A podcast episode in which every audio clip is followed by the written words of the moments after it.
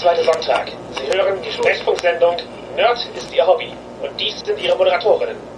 Ich bin Serena Steinmann. Und ich bin Jasmin Neitzel. Wir sind queere Nerds und Nerd ist Ihr Hobby ist ein queerer Nerd-Podcast. Da Serena im Raum ist, ist die Sendung mindestens ab 16.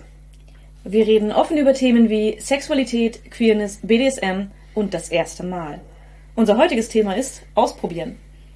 Und das gehen wir relativ global an. Also wir sprechen darüber, wie es ist, neue Hobbys, neue Konzepte im Rollenspiel, neue Kink-Dinge, aber eventuell halt auch neue Geschlechterrollen auszuprobieren und was eben damit einhergeht, was eben dafür Probleme auftreten können, wie Konsent sich zu ausprobieren verhält und was man dabei beachten könnte. Ja, und steigen wir ein mit, warum ist Ausprobieren überhaupt wichtig? Ich würde sagen, wenn man niemals was ausprobiert, dann liegt man sein Leben lang nur rum. Ja, gut.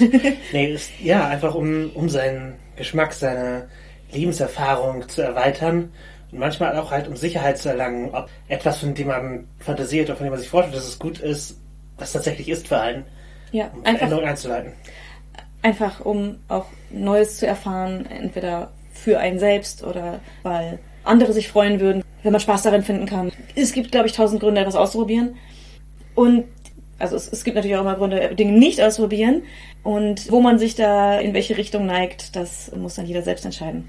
Genau, aber prinzipiell sind wir der Meinung, es, es ist okay, Dinge auszuprobieren. Man muss sich nicht sicher sein, um Ja. ein Interesse zu verfolgen. Also weder musst du dir hundertprozentig sicher sein, wo deine Geschlechterrolle hingeht, wenn wir jetzt mal mit Geschlecht ausprobieren gehen. Also ich war am Anfang auch unsicher und wusste eben, ja, ich bin irgendwie queer in Richtung Geschlecht.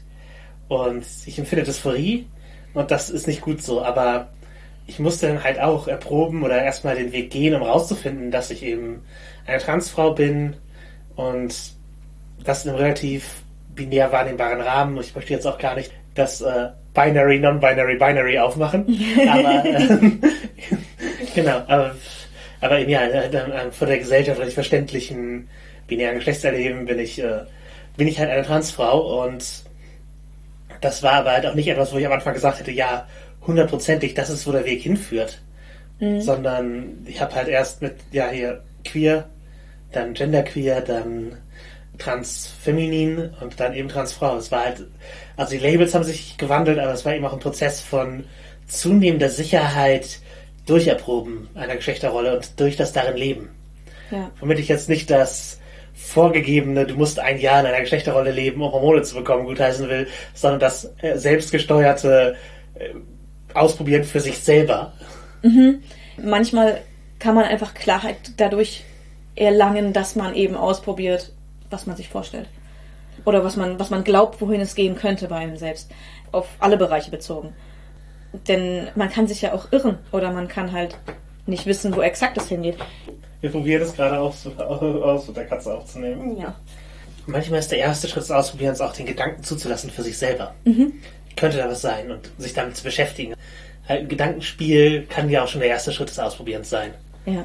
Das nicht für sich abzulegen. Und es gibt natürlich sehr viele Sachen, die man ausprobiert, wenn man, ja, wenn man eine andere Geschlechtsidentität erkundet. Da ist natürlich eben in der Repräsentation von ja, Frisuren, Kleidung und so etwas sehr viel kodiert und entsprechend muss man da auch seine eigenen Wege finden. Ja, auch Benutzung von Make-up. Wobei ich an dieser Stelle sagen möchte, äh, dass die meisten, äh, dass eigentlich alle Leute, in, die vor einer Kamera arbeiten, auch Make-up benutzen. Aber welches Make-up man dann benutzen darf, in Anführungszeichen, ist ja auch sehr geschlechtskodiert. Und, äh, aber damit rumzuprobieren ist, glaube ich, auch. Also eigentlich finde ich, das sollte jeder mal machen. Es kann einem nur Erkenntnisse bringen und wenn es ist, äh, oh, ich habe ja Wangenknochen.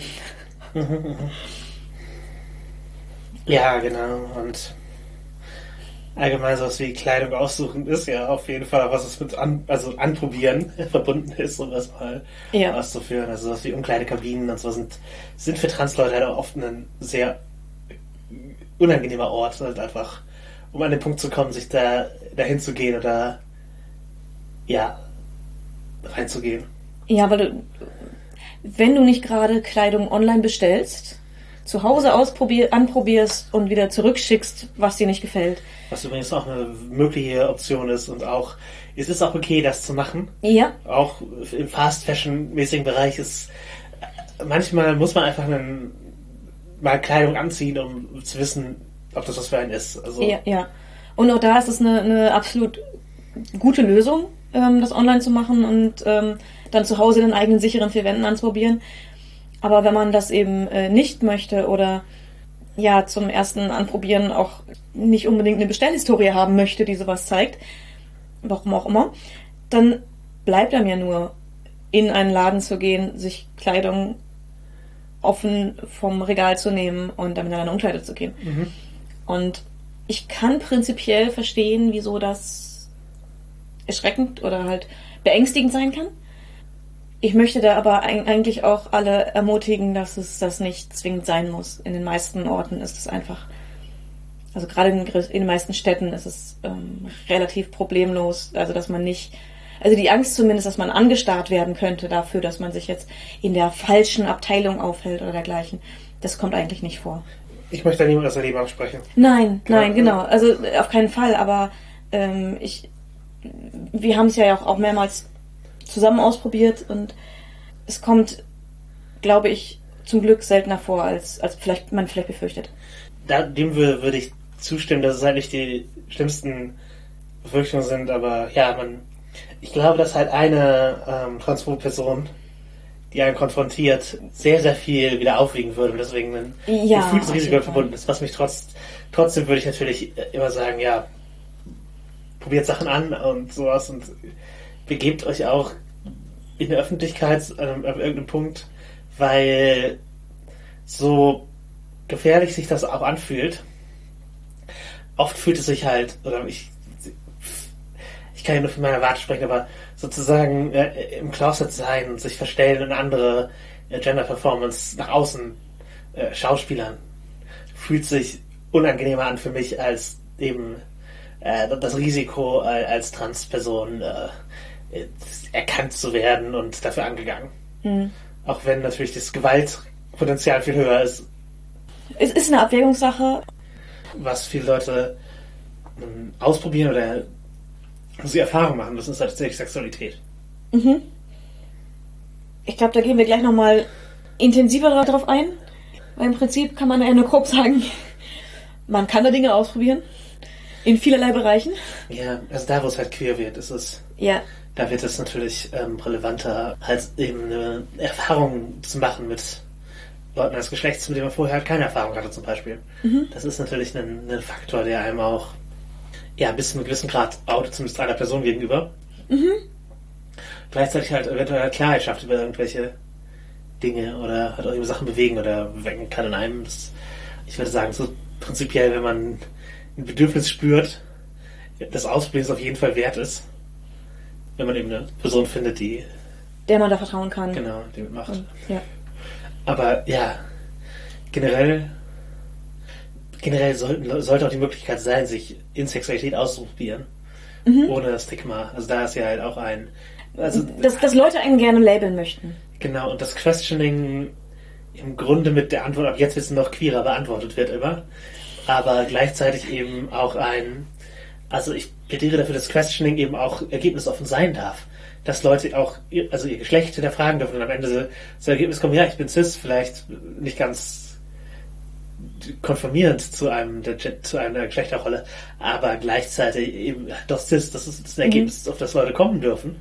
Und dann sind sie es halt sind sie halt von mir cis, das ist sehr okay. Sich, also den Raum, sich mit seinem Geschlecht zu beschäftigen, niedrigschwellig, das sollte es halt geben unserer Gesellschaft, genauso wie halt eben jemand halt das ausprobieren kann und sagen, ja, ist nichts für mich, ich bin doch straight oder ich bin doch äh, eben äh, schwul oder lesbisch. Also dass eben die Möglichkeit einfach besteht, Sachen zu hinterfragen und auszuprobieren, ohne dass äh, Ohne ein- dass erwartet wird, dass man äh, danach eine große Änderung ähm, durchmacht oder Genau. erlebt äh, oder sagt, ja, nein, doch, äh, es ist queerer, als ich dachte. Ja, oder dass es einen weniger wertvoll macht als Mensch. Dass man eben halt so ein Goldstar-Lesbientum oder so, das ist halt, ähm, dass man nur wirklich lesbisch ist, wenn man nur was äh, mit Frauen hatte, jemals. und niemals äh, freiwillig einen Penis berührt hat in seinem Leben oder sowas. Das ist ja, das, das ist ja eine Identität, die wird, ja, wird dadurch ja nicht magisch verändert und eben diese, Ja. äh, solche, von solchen sollte man sich äh, nach meinem Dafürhalten entfernen, um mehr zu mehr erproben und mehr auch informiert seine Identität formen äh, zu erlauben.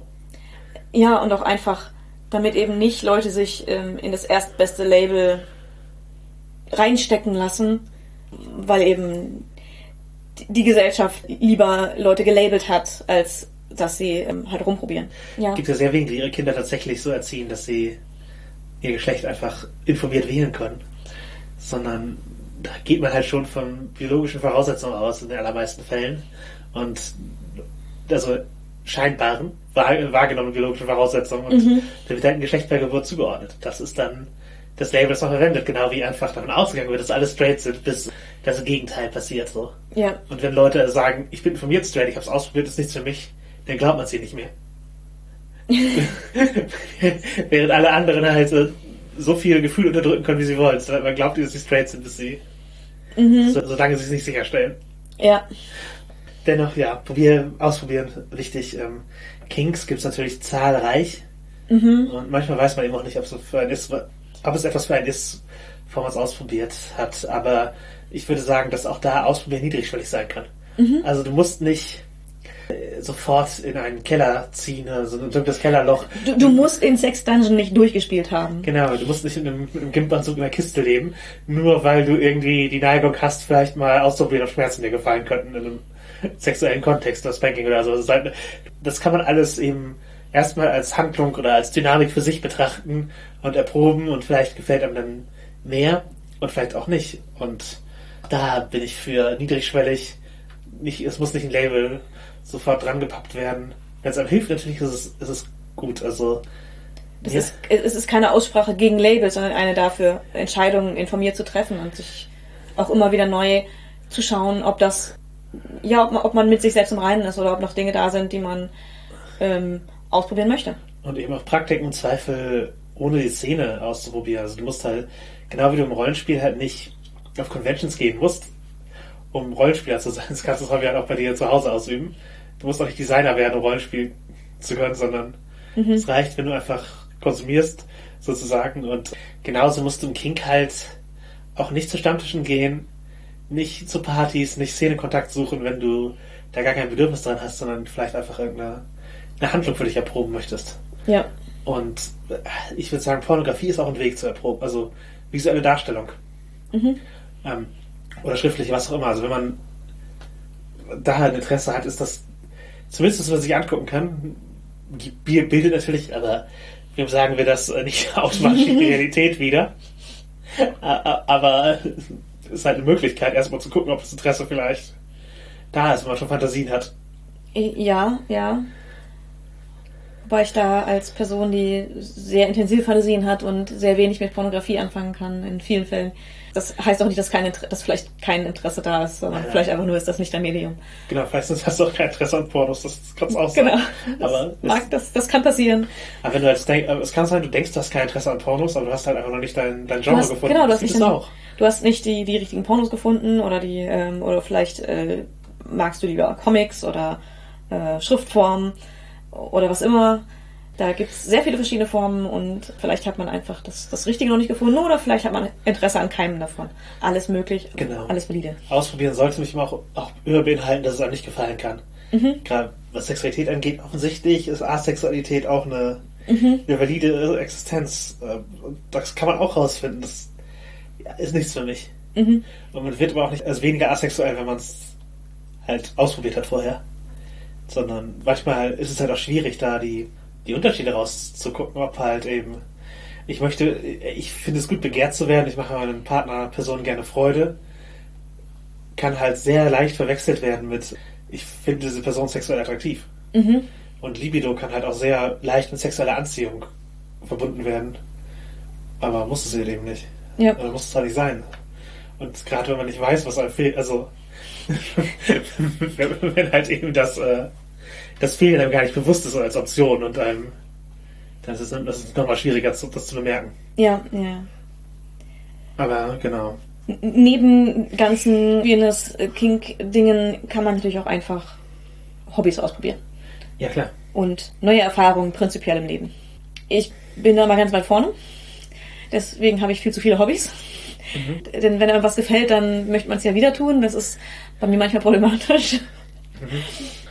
Also was dir gefällt, ist problematisch oder die, ja, die Menge? und ja. Die, in erster Linie die Menge. Ähm, dass ich einfach. Ich, ich könnte mein Leben auch ausschließlich komplett mit Hobbys füllen, wenn ich jemanden hätte, der das alles finanziert. Aber das ist eigentlich auch gar nicht mein, mein Wunsch. Ich möchte auch eigentlich gerne äh, selbstständig äh, Geld verdienen und all das, aber ich könnte auch alles einfach nur mit Hobbys füllen und ich hätte keinen einzigen leeren, langweiligen Tag. Entsprechend muss ich sehr gucken, was ich noch Neues ausprobieren möchte. Also du meintest manchmal Sachen neu auszuprobieren, hast du Angst, dass sie dir gefallen könnten? ja, das äh, ist durchaus schon mal vorgekommen. Es ist bei Tanzarten so. Also ich, ich könnte zu jedem einzelnen Tanzkurs hingehen und hätte wahrscheinlich Freude daran. Ja. Und ich wähle dann sehr aus, zu welchem ich hingehe oder bei welchem ich anfange, weil ich weiß, dass ich nicht genug Zeit und Energie und körperliche Kraft habe, um alle Tänze zu machen, die ich gerne, ähm, an denen ich Spaß hätte. Ja, bei Pen and Paper Rollenspiel kaufe ich auch einfach Mhm. sehr viele äh, Systeme. Auch im Wissen, dass ich nicht alle in gebührender Länge spielen kann. Ja. Überhaupt. Ich- also ich- ich, ich, bei mir ist noch so, ich, ich kann lesen, was ich, äh, was ich kaufe, aber ich kann nicht alles spielen. Ja, ich habe leider auch das Problem, dass ich sehr viele Rollenspiele, von denen ich höre oder von denen ich was lese oder wo ich das Regelwerk durchgeblättert habe und so, wo ich mir denke, oh, das will ich unbedingt mal spielen. Ähm, es gibt eine ganze Reihe, wo ich noch nicht dazu gekommen bin, einfach weil man, ja, es muss man auch erstmal organisieren und ähm, die Personen, die das spielen wollen, zusammenkriegen und dann Zeitslots finden, um das zu spielen. Ich glaube, letzteres ist das Problem. Oder halt eine Person, die es für einen leitet. Ja, Also- oder das vor allem. Entweder muss man die Vorbereitung aufbringen, das selber zu organisieren und, und zu planen, oder man muss jemanden finden, der das für einen macht, dann hat man nur den Zeitslot, oder muss man sich nur anmelden. Klar, so viele Leute, wie, wie wir halt haben, die mit, dem, die mit uns interagieren. Mhm. Es würde uns nicht schwerfallen, eine Runde zusammenzubekommen. Das Nee. Problem ist, eine Runde zusammenzubekommen an, zum selben Zeitpunkt und eben mit den Voraussetzungen. Und manchmal hat man eben auch nicht die Energie, ein neues System zu lernen, auf dem der Systemmeisterschaft, die man braucht, und dann zu leiten. Manchmal möchte man es auch als Spielende ausprobieren. Ja, genau. Also ich lerne ja Systeme sehr, sehr gerne als Spielende und dann brauche ich halt ein Angebot von jemandem, bei dem ich gerne mitspielen möchte, der gerade Lust hat, das zu leiten, zu einem Zeitpunkt, an dem ich Zeit habe. Und das ist dann wieder gar nicht so leicht und oft spare ich mir dann auch das Suchen, ähm, wenn es nicht, also das, ich, ich suche dann oft nicht aktiv danach, sondern wenn jetzt mal wieder Saison für Conventions ist, also Live-Conventions, dann laufe ich halt zum schwarzen Brett und gucke, ob da irgendwas bei ist von den Sachen, die ich äh, gerne machen würde und sortiere dann danach. Aber wenn keine Conventions sind, frage ich eher im Freundeskreis rum, ob irgendjemand Bock hat, das zu machen. Und wenn die Antwort nö ist, dann gucke ich, ob ich selber machen möchte oder nicht. Hast du noch einen weißen Wahl? Äh, Im Moment möchte ich eigentlich tatsächlich irgendwann gerne Golden Sky Stories äh, leiten. Und das tatsächlich leiten, das ich habe es noch nicht gespielt, aber würde tatsächlich damit leiten einsteigen. Aber äh, ich habe im Moment nicht die Energie oder Zeit, das vorzubereiten. Bei mir auch ein Rückgriff auf die niedliche und holsame Episode. Ich würde gerne Yotama spielen, weil eben dieses Spielleitung für einen Charakter mit Konzept eins ist, mit dem ich in anderen Dynamiken oft äh, sehr äh, fremdel. Ja. Und ja, in dem Spiel ist es ja halt einfach Kern des Designs und deswegen würde ich es, glaube ich, lieber spielen als. Als Leiten. Ja. Wobei da, dadurch, dass es Kern des Designs ist, glaube ich, äh, dass es eben auch ineinander greift und da vielleicht besser funktioniert als bei anderen Systemen. Ja, ich glaube, es ist organischer. Das, das denke ich auch, dass es eben dadurch unterstützt wird, aber dennoch würde ich es lieber erst spielen als. Äh, Als erst zuerst leiten, kann ich absolut Genau. verstehen. Aber wo wir die ganze Zeit so positiv über Ausprobieren geredet haben und dass man es machen sollte, gibt es sowas wie eine Pflicht zum Ausprobieren. Ähm, prinzipiell nein. Es ist ja absolut jedem selbst überlassen, was man in seinem Leben ausprobieren möchte oder nicht. Und wenn ich was anderes sage, dann ist das auf einen Moment bezogen und nicht generell Ich gemeint. denke, es gibt auch echt nichts, das musst du probiert haben. Also nicht wirklich, es gibt keinen wirklichen Zwang dazu. Es ist nicht moralisch verwerflich, manche Dinge nicht zu probieren. Ich, ja. Genau, das würde ich auf jeden Fall so so unterstreichen, dass da, dass da keine Verpflichtung herrscht. Auch man kann auch Identitäten ohne andere ausprobiert zu haben für sicher sehen. Also auch wenn wir gesagt haben, ja, man, man kann informiert cis sein und sowas, ja, offensichtlich, man kann auch eben Man kann auch informiert cis sein, wenn man keine anderen ausprobiert hat. Ähm, Genau. durch, durch innere Erforschung. Genau, es ist halt auch nicht dieses, ach ja, hier lesbisch, das sehen wir noch mal, du brauchst erstmal, äh, das ist ja Blödsinn. Also da, und genauso Asexualität, wo wir drüber gesprochen haben, ist, Man muss halt Sex nicht ausprobiert haben, um zu wissen, dass es nicht zu einem ist. Ja. Eventuell merkt man das an Vorstufen davon. genau, wenn man keinen haben will, dann braucht man keinen haben, genau. Und das, das Genau. halt so dieses, es gibt, gibt da keinen Zwang. Und, ähm, ja klar, es gibt halt Momente, wo eben es hinderlich wird, Sachen wirklich gar, also ich wirklich sagen, komplett zu verweigern. Das sollte jetzt nichts Identitätsstiftendes sein. Aber halt so, wir, wir gehen mal in ein anderes Restaurant heute.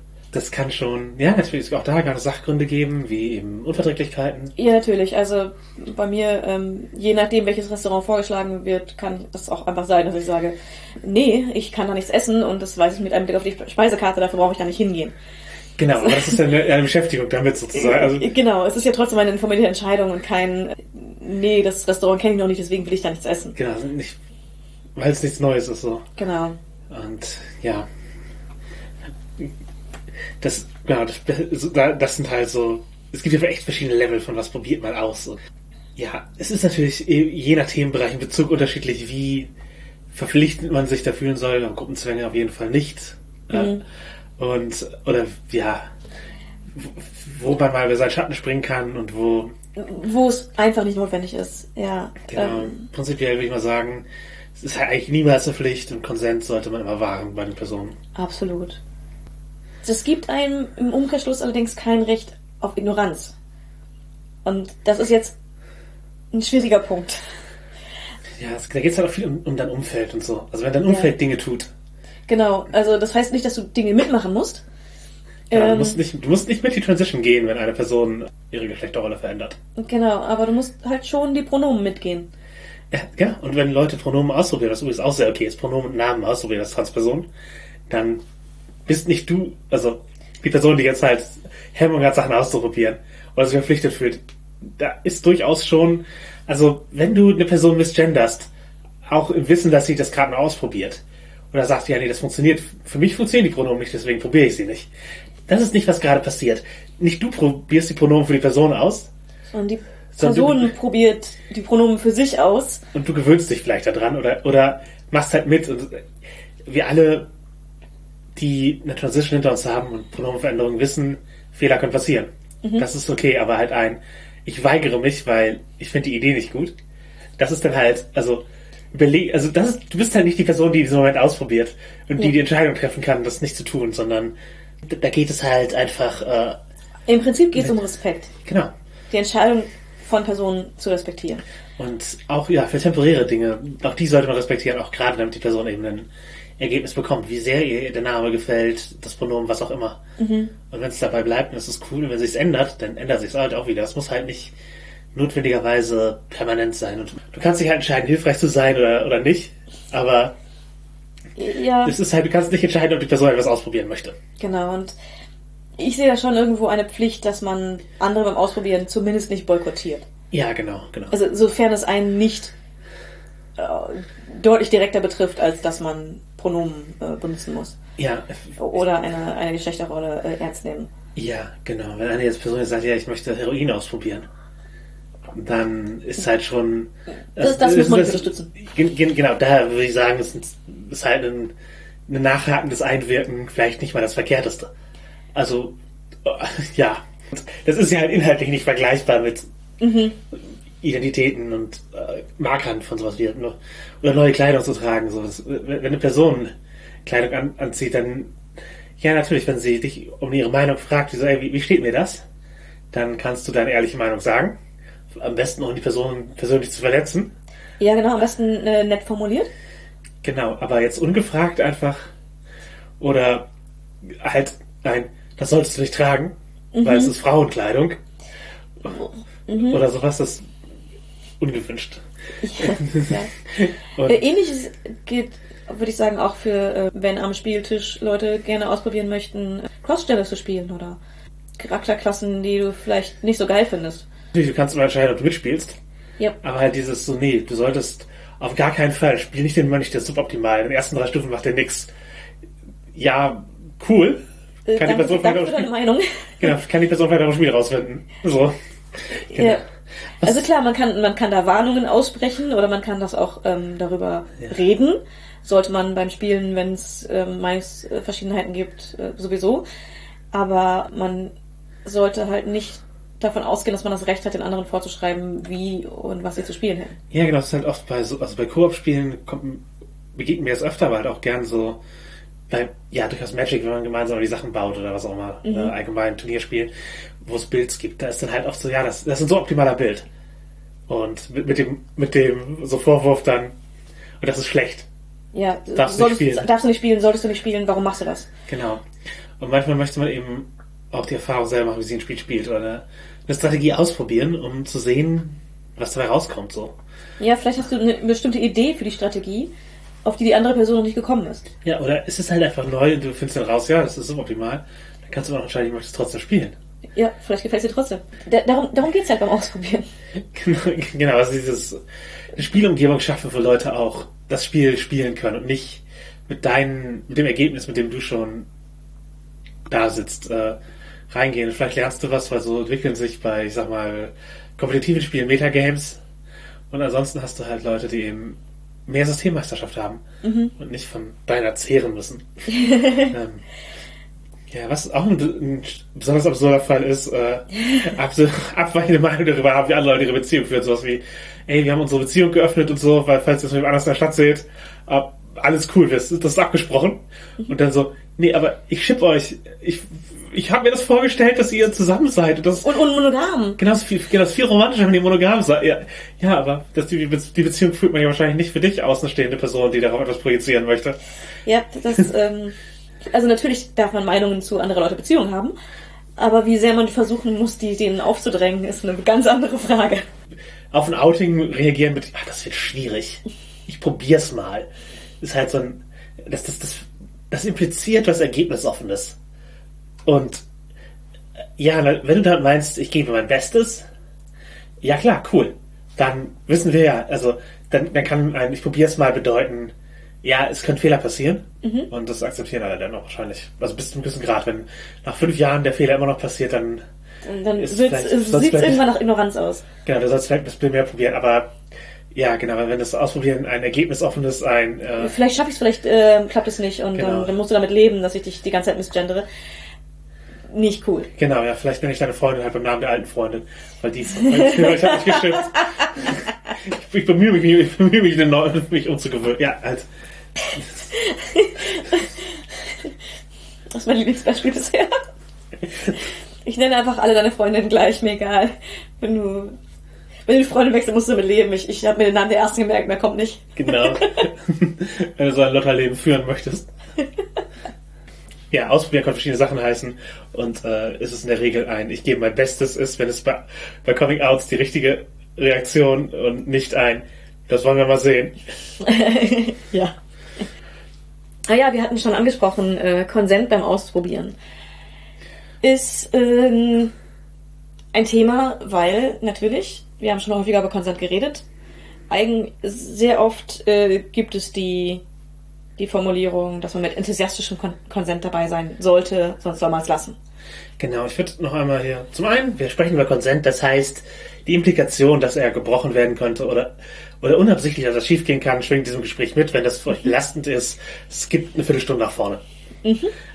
Zum anderen, ja, ums noch Konsent eben halt Einvernehmlichkeit auf eine Handlung. Beide entscheiden sich, diese Handlung jetzt so äh, durchzuführen oder ja, sich auf etwas einzulassen.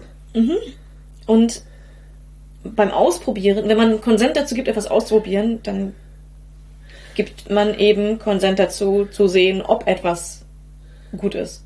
dass das Konsent halt enthusiastisch sein sollte, klar, das ist ein, das ist ein gutes Konzept an sich. Das klare Ja und so etwas. Ähm, äh, Also wenn ich glaube, das, das Konzept ist im Prinzip, wenn es kein klares, eindeutiges Ja ist, ist es ein Nein. genau, es kommt halt aus dem Fries-Gedanken, der unter anderem von Planned Parenthood aus den USA halt, ne? Und das sagt halt freely given, also ein der Konsent kommt frei und ohne Druck, Zwang oder Drogen oder so etwas, sondern es ist einfach eine, du kannst, du kannst gerade frei entscheiden, du wirst nicht manipuliert und so weiter. Dann reversible, man kann jederzeit seine Meinung ändern. Und informed, äh, ja, man weiß, was passieren wird. Man, man stimmt für etwas zu und das ist halt auch auf der Basis der Information, was jetzt passieren wird. Und enthusiastisch, eben ein, da würde ich einmal direkt zitieren, die Seite von Planned Parenthood.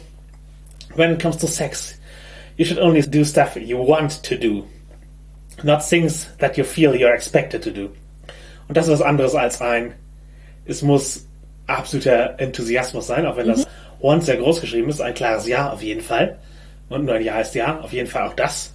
Aber eben dieses You want to do not things that you feel you're expected to do. Und das beinhaltet natürlich auch, würde ich sagen, den Gedanken von, ja, natürlich Enthusiasmus, klar, aber der, das Want kann ja auch aus anderen Quellen kommen als Begeisterung. Wenn du Sexwork machst, dann kann es einfach ein Teil deines Arbeitsalltags sein und du äh, kons gibst Konsent und möchtest das tun, weil du dafür Geld erhältst. Eine, eine monetäre Gegenleistung. Und das kann gut sein. Und es kann aber auch sein, du gibst dir Konsent, weil du das für eine Person tun möchtest.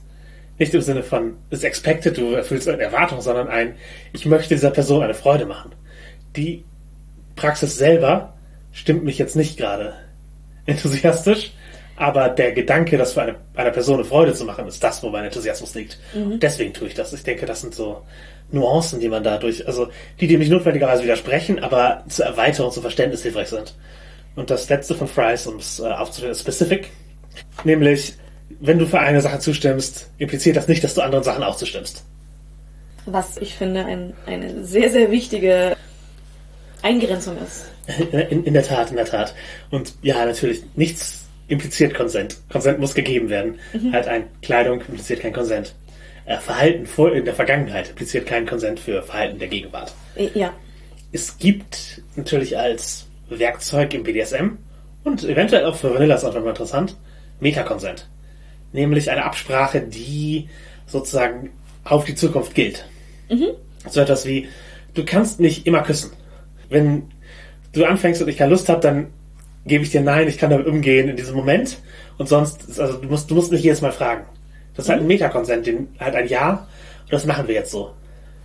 Und genauso kann man eben auch Metakonsent geben, um Sachen, die sonst ein klares, ein klarer Bruch wären, als okay zu erklären. Sowas wie, wir möchten halt ein BDSM-Szenario spielen, wo es darum geht, sich zu wehren. Normalerweise würde, wenn jemand anfängt, sich zu wehren, würde man sofort auf, aufhören, der, weil man auf Konsent achtet und den würdigt, Ja. weil das ist, so, so funktioniert das nicht. Genau. Das ist ein Aber- klares Zeichen, dass keiner besteht. Aber dann vorher sagt wir, wir machen einen Playfight. Und es geht darum, dass du versuchst, mich zu überwältigen. Und da werde ich auch vielleicht Nein sagen und ich werde mich wehren. Aber hier, der eigentlich, die eigentliche Unterbrechung ist halt eine weitere Sicherheitstechnik, wie halt ein Safe Word oder ein Ampelcode. Ja, genau. Und dann ist es halt völlig in Ordnung weiterzumachen, weil das ist ja das, was gewünscht ist. Genau, es, gibt, es besteht ein Konsent, der über den Augenblick hinausgeht. Das ist also sozusagen der Metakonsent, der eine, der eine weitere Ebene schafft. Ja. Und genau, dieser, ich glaube, das ist, das ist hilfreich zu verstehen. Und ähm, ja, Konsent zum Ausprobieren ist halt nicht ein Konsent zu, wir machen diese Handlung. Und Und ab jetzt ist die immer okay. Genau, oder diese Hand, wir machen diese Handlung nur einfach so, sondern wir machen diese Handlung, wir probieren diese Handlung aus. Das ist was anderes als ein, wir machen sie, weil wir beide wissen, dass wir enthusiastisch dafür sind. Wir machen sie, weil wir beide wissen, was da passiert. Es kann halt ein Konsens zum Ausprobieren, kann auch ein Konsens zum, ich informiere mich durch Handlung sein, also informed. Das passiert eben dadurch, dass man Erfahrung sammelt manchmal. Wir berichten, was wir vorhaben, natürlich. Wir besprechen das, wir informieren uns im Rahmen dessen, was wir beide wissen wollen, dass wir beide zufrieden sind über die Dinge, die passieren können, die wir machen wollen. Aber also man wird erst informed sozusagen, wenn man etwas probiert. Wenn man halt noch nie mit Schmerzen gespielt hat, dann weiß man halt erst, ob das was für einen ist, wenn zum Beispiel das Kerzenwachs die Haut berührt. Vorher kann man sich das alles vorstellen, aber Aber, aber selbst wenn man das schon mal so, so in, in, in an Kerzen rumgespielt hat und, und spürt, wie das sich anfühlt in einem anderen Kontext, weiß man noch nicht, wie sich das in dem Kontext anfühlen wird. Äh, gen genau, und wenn man sagt, ich möchte es heute ausprobieren, dann ähm, schafft man hoffentlich auch eine Umgebung, in dem Ausprobieren möglich ist. Das kann halt eben sein, dass man halt speziell Metakonsent weglässt und sagt, wir fragen bei jedem Schritt nach Konsent.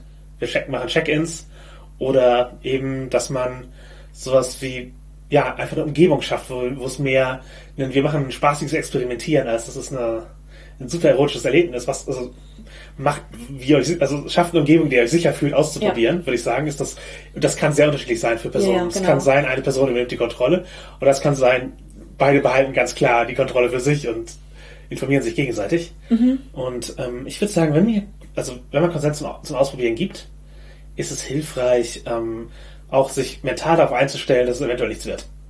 Ja klar, wir können das mal ausprobieren, als Konsenszusage. Bedeutet nicht, ja klar, wir ziehen das bis zum Ende durch, sondern es kann auch bedeuten, ich merke am Anfang, das ist nichts für mich. Und dann bricht man ab und macht was anderes. Genau, und ich glaube, da ist auch Enttäuschung dann halt. Natürlich, man kann nicht verhindern, emotional enttäuscht zu sein, wenn das mal gerne machen wollte mit dieser Person, ihr nicht gefällt oder nicht klappt aus irgendwelchen Gründen. Mhm. Und äh, man kann darüber reden, was passiert, man halt auch diese Emotionen verarbeiten, aber es ist halt etwas, wo auf ein, ein du, du, du, es steht halt kein Anspruch daraus.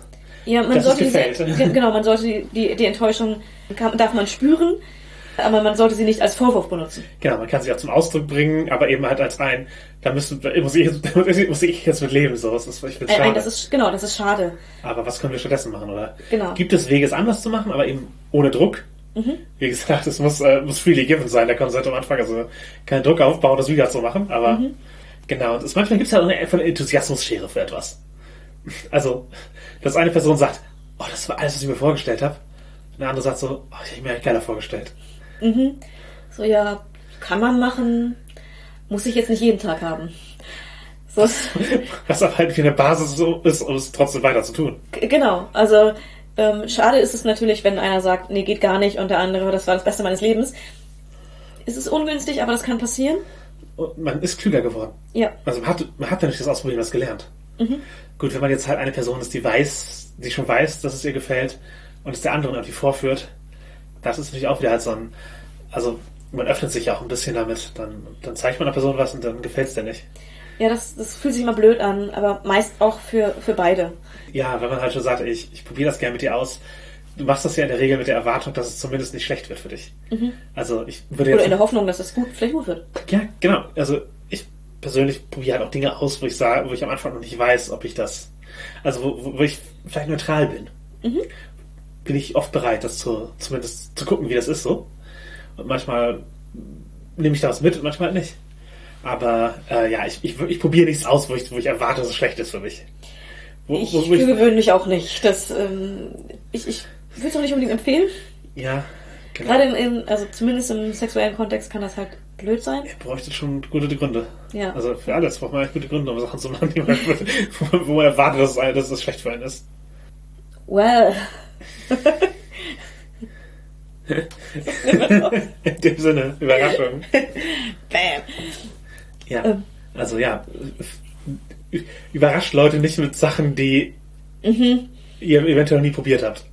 Ja. Mit, also mit dieser Person. Also diese, oder lasst euch Konsent zur Überraschung geben. Mhm. Das ist auch gut möglich. Muss man halt auch vorher drüber reden. Aber wenn man gerne Leute mit Dingen überrascht und das gerne als, egal in, in welchem Kontext, ehrlich gesagt, äh, aber dass das einfach gerne, gerne selber macht. Einmal drüber reden, wie der Konsent dafür ist, ob das cool ist oder nicht für die Person, kann euch viele Enttäuschungen und äh, Missgeschicke äh, davor bewahren, weil wenn eine Person überhaupt nicht game ist, was Überraschungen angeht, dann geht es auch oft sehr nach hinten los. Wenn eine Person dabei ist bei Überraschungen, kann das richtig, richtig cool sein. Genau, und es ist also, also überrascht mich nicht mit neuen Praktiken, sondern sozusagen, wir sagen, wir gehen jetzt von dem BDSM-Kontext aus. Mhm. Halt so ein, ja, überrasch mich mit Dingen, von denen, ich, von denen du weißt, dass sie funktionieren, so. Ja. Aber auf neue Praktiken möchte ich mich vorbereiten. Da ja. möchte ich mich informieren, so. Das kann, das kann ja sehr legitim sein, oder, oder halt so ein, dann ein, wenn ihr es vorher nie gemacht habt, ein, und jetzt überrasche ich meine Freundin heute mal mit einem Bondage-Abend, ohne vorher darüber gesprochen und informiert zu haben das kann halt selbst wenn sie losgehen. genau selbst, selbst wenn sie Interesse ausgedrückt hat, kann das nach hinten losgehen. Genau, das ist vielleicht ein, anderer Weg, das zum ersten Mal äh, vorzuschlagen. Hilfreich, denke ich. Genau, was halt auch in so einem Konsentbereich ist, wie cool ist es für jemand anderen etwas auszuprobieren? Also mhm. Wir hatten es gerade schon angesprochen und es kommt wahrscheinlich in den meisten Leben von Menschen vor, dass sie dass Leute versuchen, sie zu überreden, dass sie etwas für sie ausprobieren. Einfach nur, weil die Person es toll findet und gerne teilen möchte mit dieser Person. Also es gibt ja Leute, die dann komplett dagegen sind. Mhm. Legitim. Ich finde da an sich nichts Schlimmes dran. Solange man nicht eben in der Erwartung dran geht, dass, es, äh, dass man es scheußlich finden wird, dann. Ja, äh, auf den Instinkt hören rückgreifend. Es gibt keine Verpflichtung natürlich. Mm, genau. Aber ja. Prinzipiell, warum nicht? Es ist leichter, wenn man sich einen Rahmen schafft, in dem man diese Sache ausprobieren kann. Mhm. Es ist leichter, wenn man eben mit einem Mindset rangeht, dass man gerade bereit ist, das zu machen. Ja. Und ja, prinzipiell kann man auch für andere was ausprobieren. Auch eventuell halt auch gar nicht mit der Erwartung, man, man macht das jetzt ständig mit dieser Person, sondern ich bin gerade eine verfügbare Person, von der sie weiß, dass ich prinzipiell in diesem Bereich Game bin. Und dann probieren wir das jetzt einmal. Eventuell auch im ganz anderen Kontext, als das vielleicht später in der Spielpraxis passiert, halt sowas wie platonisch fesseln zum Beispiel. Mhm. Um zu sehen, ob das was für einen ist. Kann halt auch sozusagen das mit jemand aus anderem machen, der es nur für einen tut. Ja. Kann das einfach eine, eine hilfreiche Sicherheitsmechanik äh, sein, um eben herauszufinden, wie man darauf reagiert. In einem, in einem sicheren Kontext. Genau. Und das ist halt auch eine Frage, eben mit wem kann ich etwas ausprobieren. Mhm. Das können, also ja, eben platonische Leute können für manche Praktiken hilfreich sein. Tatsächlich einfach als einen, ich möchte erstmal nur die, die Erfahrung machen oder ich möchte die Technik erstmal lernen, mhm. bevor ich selber das irgendwie PartnerInnen zeige, so. Weil, ähm, wenn du jetzt in deiner Beziehung eben die, ich sag mal, die, die mehr kinky Person bist und die Erfahrung mitbringst, eventuell eine Top-Rolle, und dann eben halt die Skills nicht hast dafür, der Erfahrungsgrad eigentlich, dir selber das nicht zutraust, dann kann es hilfreich sein, eben dir diese Erfahrungen irgendwie anders zu besorgen. Also es gibt halt Fesseltreffs zum Beispiel, um das Bondage-Beispiel vorzuführen. Oder auch Workshops und Lehrgänge, wo man die Dinge einfach lernen kann und wo man korrigiert wird und einem Hilfestellung gegeben wird, so dass man die Sicherheit erlangt, das dann auch mit einem Partner zu machen in einer Situation, wo man eben nicht so einen kühlen Kopf hat, weil man eben ja das Ganze in dieser Situation dann sexy ist und nicht nur ähm, Technik. Genau, genau. Das, das kann hilfreich sein und genauso kann natürlich sowas zu zweit zu machen als äh, Ausprobiererlebnis auch nicht das Verkehrteste sein. Ja, das ist eine Typfrage. Ja, äh, manche probieren Sachen gerne mit Leuten aus, die sehr erfahren sind, die das schon tausendmal gemacht haben, weil sie sich dann sicher fühlen mhm. und glauben, dass sie das, das, äh, das für sie das der bessere Weg ist.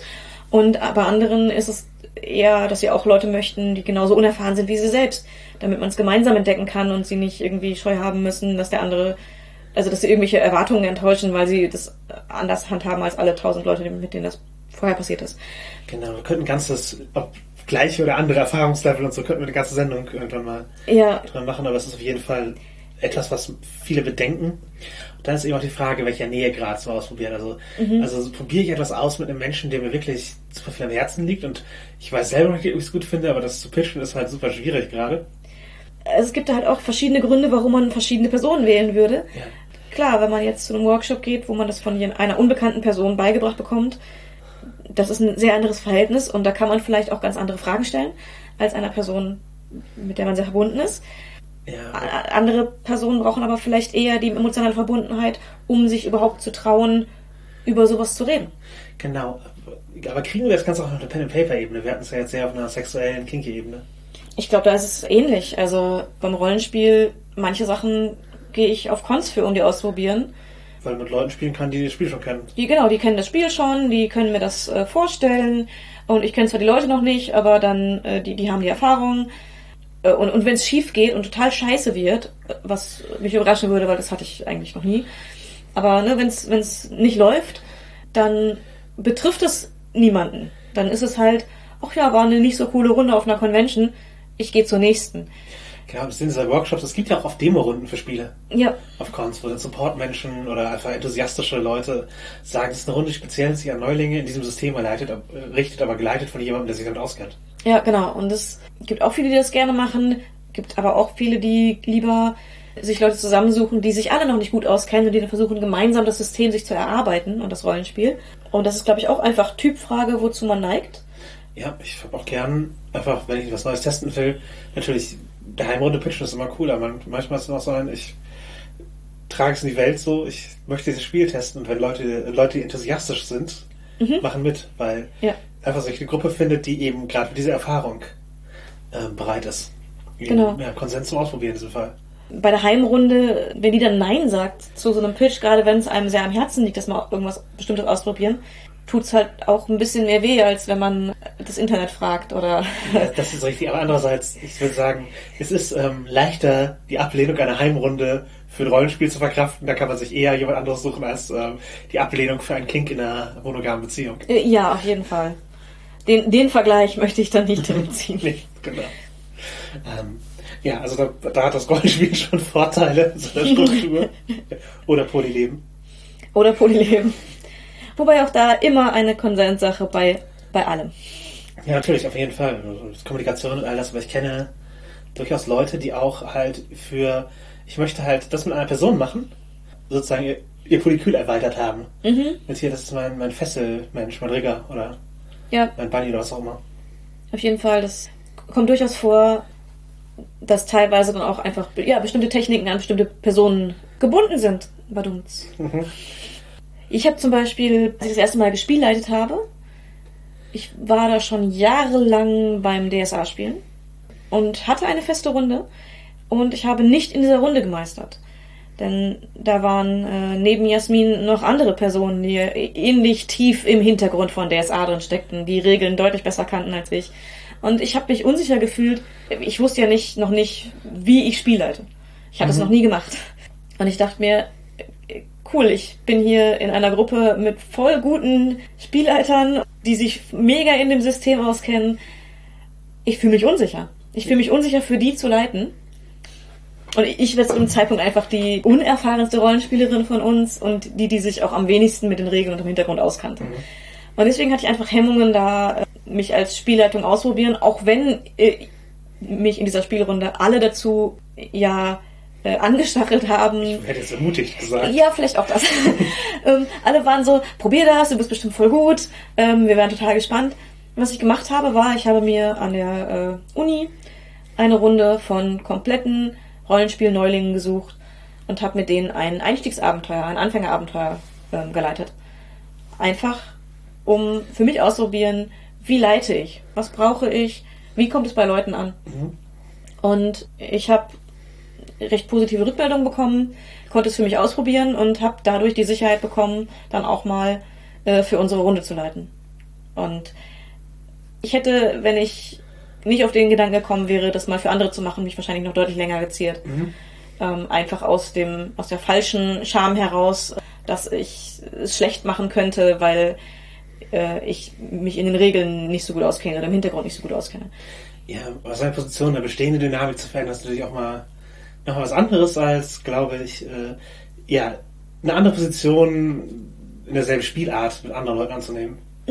Also, um diesen komplizierten Satz äh, aufzudröseln, ähm, in, in, in der gleichen Beziehung die Dynamik zu verändern, ist halt, ja, ich glaube einfach beängstigender, kann es sein? ich meine, du bist die Switch. Ungewöhnlicher, ja. Es, ich, ich switche nicht mit denselben Personen, das, ähm, andere tun das. Mhm, genau. Und beim Rollenspiel leite und spiele ich durchaus mit denselben Personen. Ja, da bin ich nicht so. ist. Beim Kinky-Kram brauche ich für verschiedene Dinge verschiedene Partner. Und das, obwohl ich keine, ähm, keine starken Machtgefälle äh, in meinen Beziehungen habe. Aber ich weiß nicht, das, das ist für mich irgendwie angenehmer so. Ja, das ist, glaube ich, auch echt eine Typsache. Also es gibt, ich, habe Leute in jede Richtung erlebt, aber Ja. ähm, genau, es gibt auf jeden Fall, denke ich, da auch einen, ja, echt, ja, einen Unterschied, ob man eben innerhalb einer Beziehung diesen, wir machen, wir verändern das und wir, vor allen Dingen, wir verändern, wir lernen diese Veränderung halt auch in der Dynamik, äh, sozusagen diesen Wechsel miteinander zu machen. Oder eben ein, ich, ich erschaffe eine neue Dynamik, in der ich aber eine andere Rolle einnehme als jetzt in der vorherigen Beziehung oder in der parallelen Beziehung.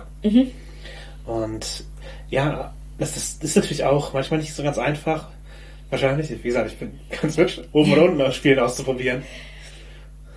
Ja, also das kommt halt, glaube ich, auch darauf an, wo- worin man sich wohlfühlt. Bei mir ist es einfach auch immer eine Sache von Tagesform. Was, wo fühle ich mich gerade wohl?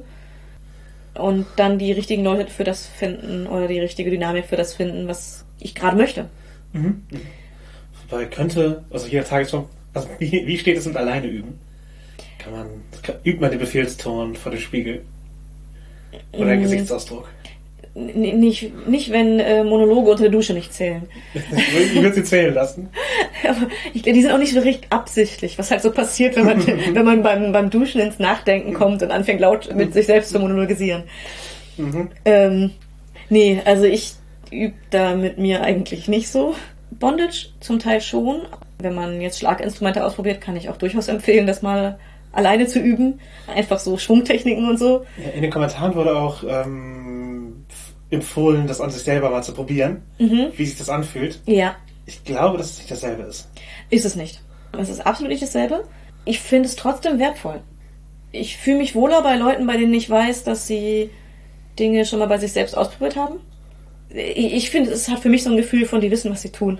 Reicht dir ja praktisch ein, so ein Schlag auf den Arm oder Oberschenkel?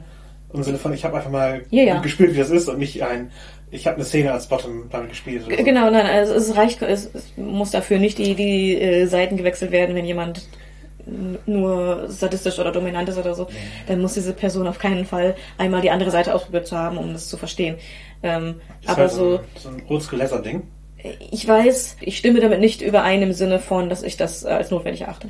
Eh, Sehe ich auch nicht, als dass das universell so sein sollte. Aber der Gedanke ist, dass man eben praktisch mal zumindest als Bottom erlebt haben sollte, wie es sich anfühlt, bevor man Top sein kann. Das ist ein ähnlicher Gedanke, nur halt eben e- extremer durchgezogen. Ja, ich, ich denke einfach, man sollte zum, so am Arm oder am Bein schon mal ausprobiert haben, äh, wie sich das anfühlt, was man da tut, um einschätzen zu können, auch äh, Verletzungsgefahren und Ja, so, so was, was ist das halt? Genau, genau, was, was, genau, was, was tue ich damit? Ähm, und das hilft einem halt auch bei sowas, wenn man sich darüber unterhält, welche Schmerzarten jemand mag, einzuschätzen, ob das Gerät, was man gerade in der Hand hält, etwas für diese Person sein kann. Ja, gerade wenn die eben die Geräte auch nicht kennt. Genau. Und das ja, kann halt einfach helfen und ich finde, das ist eine, eine gut, gute Erweiterung des, des eigenen Horizontes. Nicht nur auszuprobieren, wie andere Personen darauf reagieren, sondern auch mal drauf auszuprobieren, was man, wie sich das für einen selbst anfühlt. Ja, man muss ja nicht mit voller Wucht draufschlagen. Es Ja. werden auch so keine Höllenschmerzen werden, gehe ich von aus. Und wenn, dann wisst ihr halt auch, was ihr da habt. ja. Ja, genau, beim Bondage kann man schon einiges ähm, auch an sich selber üben. Und es ist sowohl für Personen, die ähm, gerne gefesselt sind und sich dann so, äh, teilweise selber fesseln können, als auch für Personen, die das Fesseln üben möchten und dann eben auch Teile von sich fesseln, um zu üben, wenn sie niemanden haben, an dem sie üben können. Ja, oder irgendwelche Schaufensterpuppen und was nicht alles. Genau. Kuscheltiere, was man nicht alles schon gefesselt gesehen hat. Also alles, was mit Stimme und Sprache und so zusammenhängt, kann man auch üben. Das ist halt auch ein Werkzeug. Also hypnotische Sprachmuster und sowas habe ich auch durchaus geübt. Jetzt nicht im Sinne von, ich, ich rede mit mir selber stundenlang, aber eben Ach so, das bin nur ich. scheinbar. äh, nee, Man will ja manchmal auch gute Gespräche führen. was, zum einen lesen oder sich an, Sachen anhören, die andere Leute halt machen, um da reinzukommen. Das ist auf jeden Fall was und eben auch ja formulieren, Notizen vorher machen und sowas ist halt durchaus halt auch so ein halt das Strukturieren lernen, um, spont um spontan darin zu werden. Mhm. Nur ist auch fürs Rollenspiel nicht das Verkehrt, wenn ihr Spiel leiten wollt. Das- Ja, strukturieren lernen, bis man spontan darin ist, ist, äh, ist nicht das Verkehrteste. Oder halt schreibt euch einen Text vor, wenn ihr einen vorgeschriebenen Text braucht. Ja. Das ist eine, ist eine Sache, die, die helfen kann, auch äh, um sich etwas langhangeln zu können. Oder das liest das Abenteuer halt nochmal. Es ist ja auch ein, im Grunde ein sich mit einem Text vertraut machen, ist ja auch üben. Ja, es wäre üben als ausprobieren, aber es ist halt ein, so, so komme ich rein. Ja, ausprobieren wäre ähm, zu, zu testen, welche Schritte man für sich selbst braucht, damit es sich dann beim Spielen flüssig anfühlt. Genau, da kommt auch das Evaluieren hinzu, nachdem man einmal gespielt hat, vielleicht. Zu sehen, okay, ja, das hat mir geholfen, das hat mir nicht geholfen und so mache ich das jetzt auch weiterhin. Genau. Bei meinem ersten Abenteuer hatte ich äh, ein vorgefertigtes Abenteuer und ich habe dann anhand dessen, was ich davon benutzt habe und was ich nicht benutzt habe, für mich evaluieren können, welche Sachen ich für eigene, also Abenteuer, die ich selber entwickle, ähm, was ich an Notizen brauche, was ich weglassen kann. Ja, so strukturiert war ich nicht, aber ich bin ja auch sehr jung reingekommen in das Hobby. Ja, und du hattest wahrscheinlich auch keine äh, Leute, die das fünf Jahre länger gemacht haben als du. Nee, wir waren Cargo Kult und haben alle gleichzeitig angefangen. ne? Wo wir gerade bei, beim Spielen anfangen sind, ja, Spiele testen oder ein Spiel mal anspielen, das ist ja auch ausprobieren. Und da gibt es natürlich Spieltests im Sinne von Playtest für eine Veröffentlichung oder um einem Designer Feedback zu geben. Sowas. Das oder auch um Freunden, die das mit, in einem größeren Rahmen machen wollen, äh, Feedback zu geben.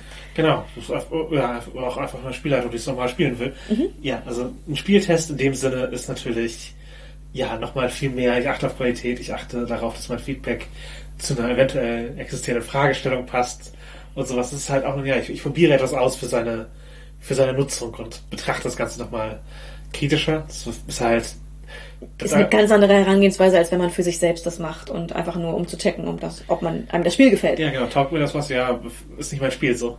Genau, das ist eine, sind sehr andere Herangehensweisen. Oft geht es eben auch mit dem Konsent hin, etwas zu spielen, was noch nicht fertig ist. Also als wir DSA Beta gemacht haben mhm. oder den, in der Zwischenphase noch neue Designs immer reinge, die immer reingeworfen wurden und man die also sozusagen in der Woche testen musste, weil das Design dann, Designprozess dann weiterging und so. Ja. Das war halt, ja, das Wissen, wir spielen jetzt hier ein unfertiges Spiel und es geht darum, dass wir Feedback geben, es geht darum, dass wir Fehler finden, das nimmt auch, und die Leute wollen es auch hören. Ja. Das wird eingefordert, das Feedback. Das, das gibt halt einen ganz anderen Ansatz als äh, ich kritisiere meine Freundin, die hier das erste Mal Spiel leitet. Ja, ja. Das, das ist ein halt ganz anderes Level von, von Kritik und auch Gedanken, die man reinsteckt. Da, wenn Feedback aktiv eingefordert wird mhm. oder ein Spieltest, das ist eine andere Art von Spieltest als wir spielen ein System, und sehen, ob das uns gefällt. Ja. Und das kann halt, wenn man anfängt, das Design auseinanderzunehmen, für Leute auch verletzend wirken. Mhm. Wenn sie sehr in das Spiel hängen und einem das vorstellen gerade. Weil bringen Spielleute in die Runde. Halt, ja. Sei es halt DSA, dann wird es darüber sich lustig gemacht, wie komplex es ist, oder sei es ein anderes Spiel. Ja dann einfach überlegen, welche, welche Art von Feedback ist hier gerade die, die gefragte, wenn man Spiele ausprobiert. Und wem, wem sage ich das eigentlich so? Ja. Und ja, man kann, über ein Spiel lästern, das einem nicht gefällt, ist auch sehr okay, aber sollten die Leute halt auf einer Linie sein und nicht ähm, einer lästert und die anderen stehen betreten da. Genau. Wir können natürlich nicht nur ganze Spiele testen, sondern auch einfach Konzepte.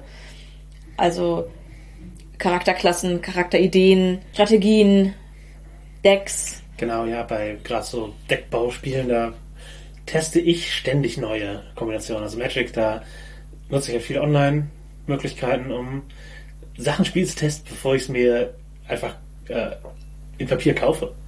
Mhm. Manchmal testet man eben Konzepte innerhalb eines Systems und das ist auch sehr valide und denke, man gewinnt mehr Systemmeisterschaft, haben wir ja schon mal gesagt, dass man nicht nur die nicht das optimierte Ding spielen soll und manchmal muss man eben Probe spielen, um sicher zu sein, dass das für einen ist. Ja, Absolut. Und ich meine, wie oft kommt es auch einfach vor, wenn man eine neue ähm, Runde anfängt, also selbst in oder in der eigenen Heimrunde oder was auch immer. Man beginnt ein neues Spiel, ein neues Abenteuer, wirft einen Charakter rein, den man auf dem Papier gut fand, und dann stellt man fest, die Idee war schön, aber es passt nicht. Ja, es, es spielt sich einfach nicht gut für mich oder oh, die Dynamik in der Gruppe ist nicht gut für den Charakter, ich würde lieber woanders spielen oder auch, ja, ich mag den Charakter, die Mechaniken sind nicht das, was ich will. Genau. Und in manchen Gruppen ist es dann üblich, dass, es, dass man ja das, was man in den Ring geworfen hat, auch bis zum Abenteuerende durchführen muss. Wir haben bei Bestrafung schon drüber gesprochen, dass Verskillen eigentlich, mhm. dass die mhm. Möglichkeit, sich zu verskillen, das dann durchzuziehen, eigentlich nie ein positiver Einfluss ist. Ja. Wenn es aus dem Charakterhintergrund total Sinn macht und sich dann auch rund anfühlt, ist das ja völlig okay. Mhm. Aber, also, dass, dass halt der Charakter irgendwas nicht kann, was er eigentlich können sollte und man muss dann nochmal nachjustieren. Das geht schon. Aber so, wenn man etwas eigentlich können wollte und dann geht es nicht, weil die Mechaniken anders funktionieren im Spiel, als man es auf dem Papier gedacht hat. Ja. Das fühlt sich halt echt blöd an. Wie lange erlaubst du denn, oder würdest du erlauben in deiner Runde, dass man Charakterkonzept noch ändert? Also ohne einen neuen Charakter zu machen, einfach, also Charakter, Charakterwechsel erlaube ich eigentlich immer. Ist genau. so, dein Charakter muss erst sterben oder wie in irgendwelchen Oldschool-Anekdoten, wo Leute vom halt, weil der Charakter schlecht gewürfelt hat, weil man bei, beim Stufenanstieg sich von der Brücke stürzen. Äh, ja, cool. Nee, ja genau, Charakterwechsel immer. Das Konzept ändern, das kommt halt immer so ein bisschen drauf an.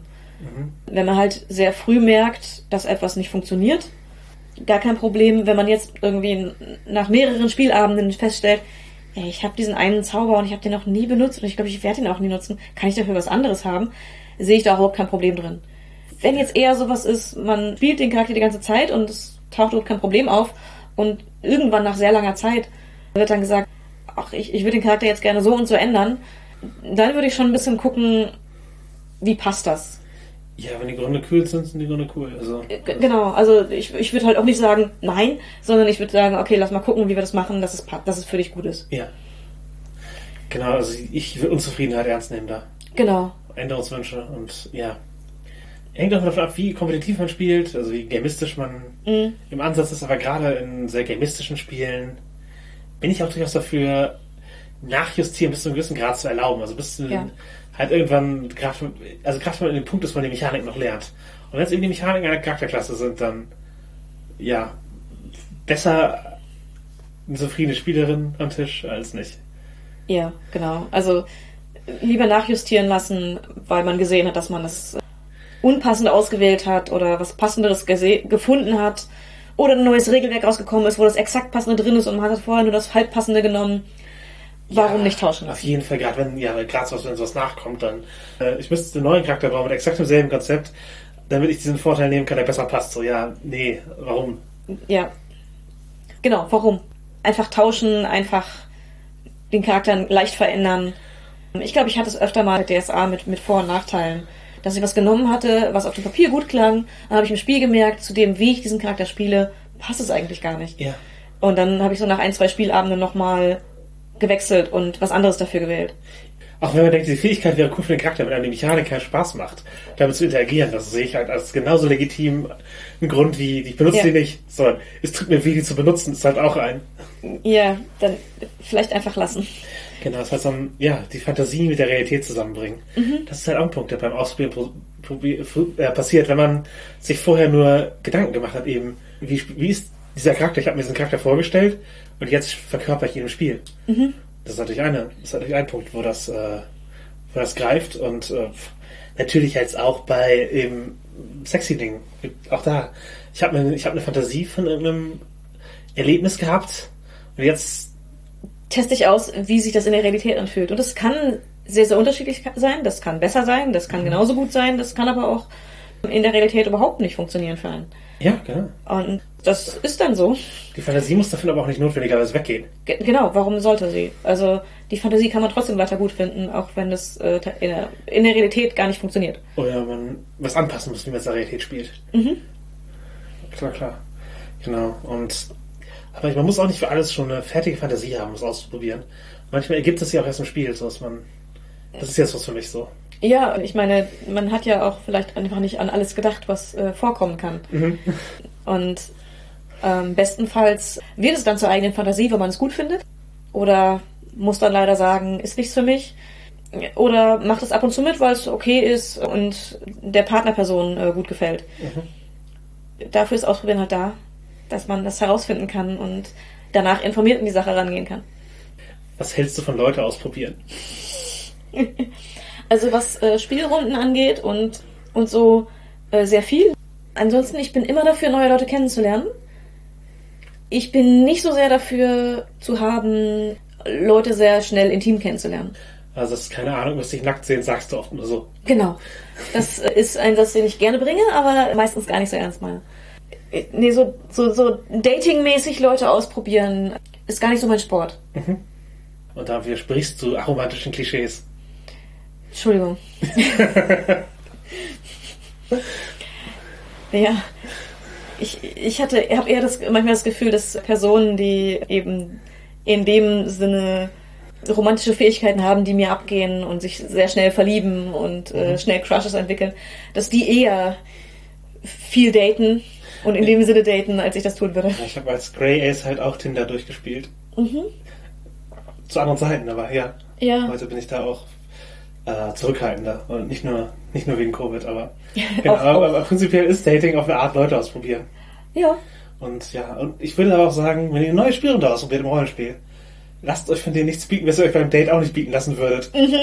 Also habt, habt genug Selbstrespekt und Respekt vor, vor eurer eigenen Zeit, dass ihr nicht da ja halt irgendwelchen Blödsinn mitnimmt, nur weil es irgendwie, ja, aber ich möchte auch irgendwie Rollen spielen. Ja, das ist dasselbe wie sich schlecht behandeln zu lassen, wenn man irgendwie Sex haben will. Das muss halt nicht. Ja, ja.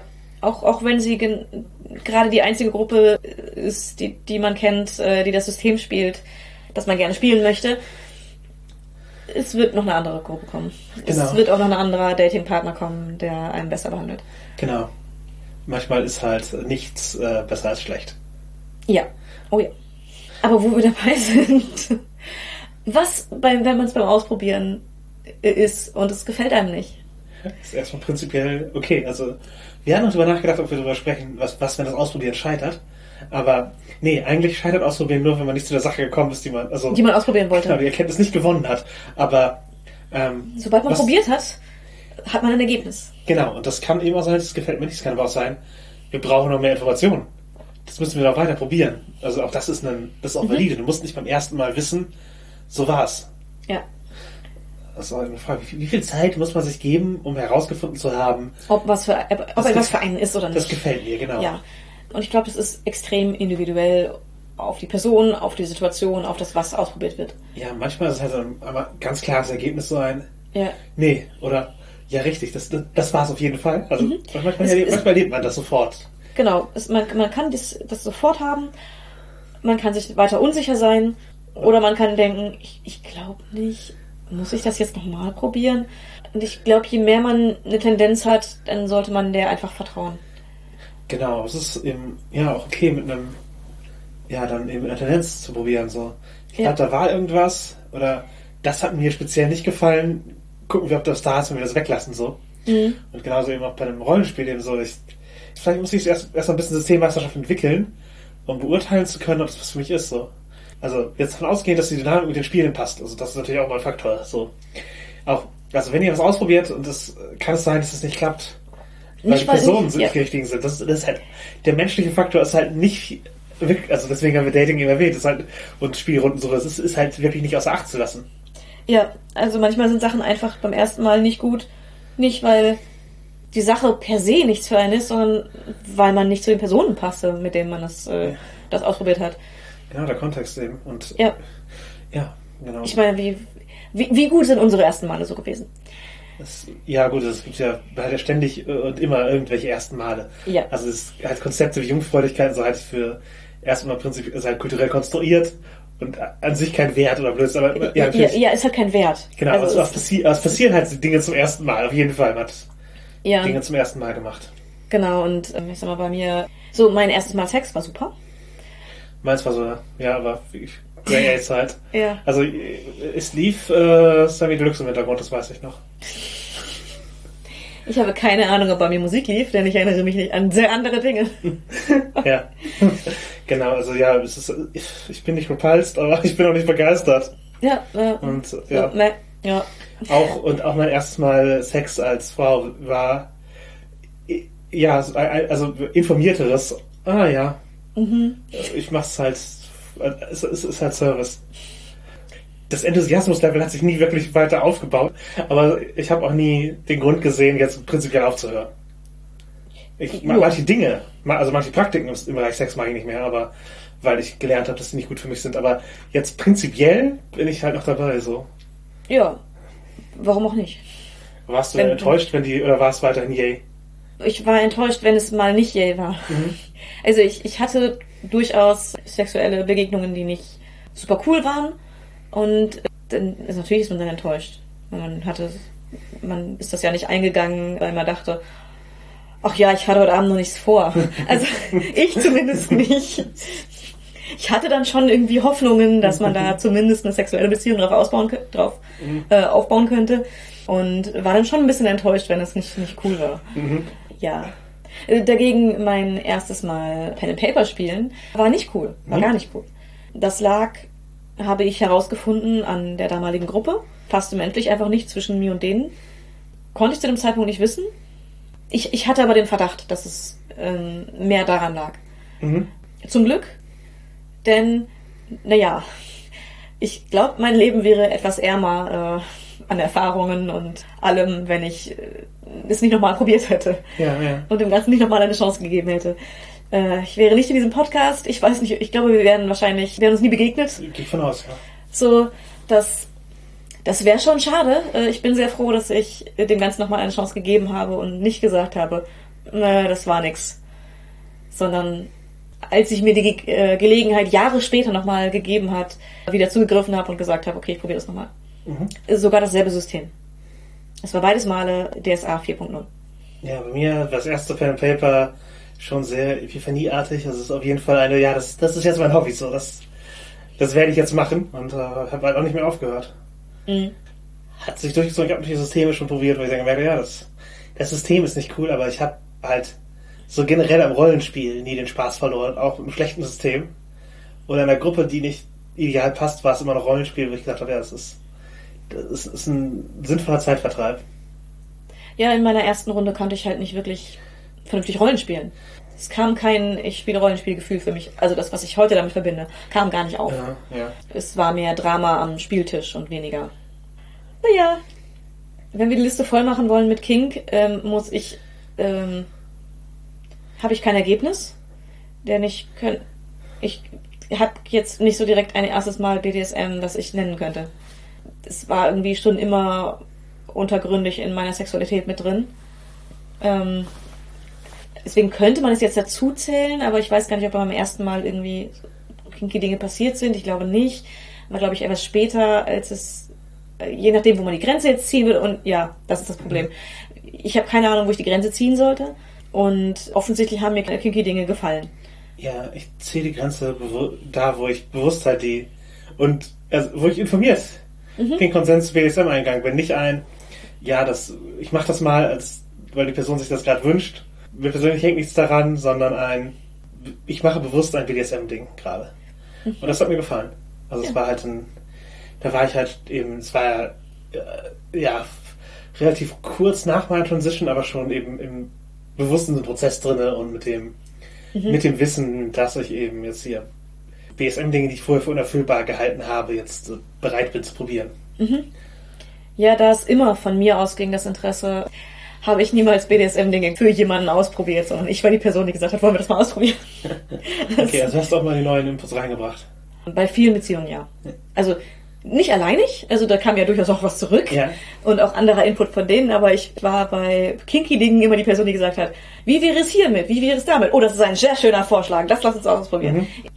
Am Anfang, als ich angefangen habe mit BDSM, war ich halt nie die Person, die etwas für jemanden gemacht hat, um für diese Person auszuprobieren. Das kam dann äh, jetzt deutlich später. Ja, meine, meine, meine Damenbekanntschaft war auf jeden Fall schon mehr BDSM-ig als ich, als zum Zeitpunkt, wo ich das dann das erste Mal so richtig bewusst ausprobiert habe. Grüße an dieser Stelle. Und äh, genau, das, äh, das war auf jeden Fall durchaus auch hilfreich. Mhm. Auch ja eben an den Punkt gekommen zu sein mit ihr, dass sich die, dass unsere Beziehung zum anderen sich dahingehend wandeln kann, was du vorher erwähnt hattest. Also von Mhm. ja gut, halt, das ist immer noch sehr augenhöhig, aber eben auf einem halt einen BSM-Aspekt mit reinbringen Ja. mehr so und die Dynamik dahingehend verändern. Und eben meine Wünsche dahingehend äußern zu können, waren auf jeden Fall wichtige Entwicklungen und auch einen, ja, auf jeden Fall auch durchaus bedeutend als, äh, als erstes Mal oder als Ausprobieren mit Erfolg, würde ich sagen.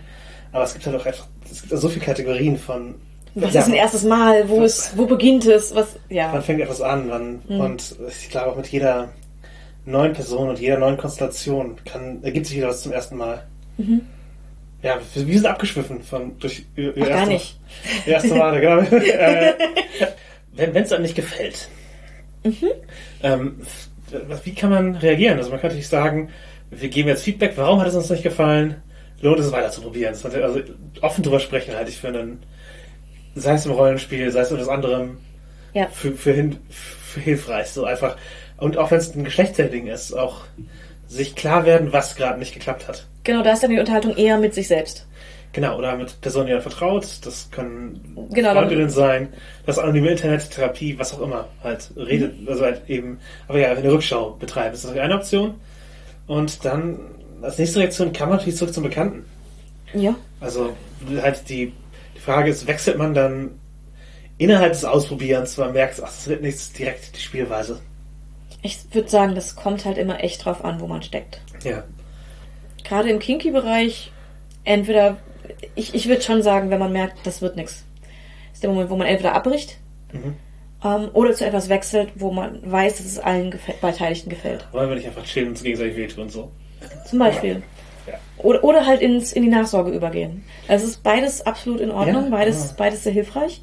Einfach weil, äh, wenn man merkt, dass einem etwas, dass etwas nicht funktioniert, ist es im sexuellen Kontext, glaube ich, sehr, sehr hilfreich, zu etwas überzugehen, wo man weiß, dass man sicher ist. Ja, und ist da mal auch echt die Frage, was funktioniert gerade nicht?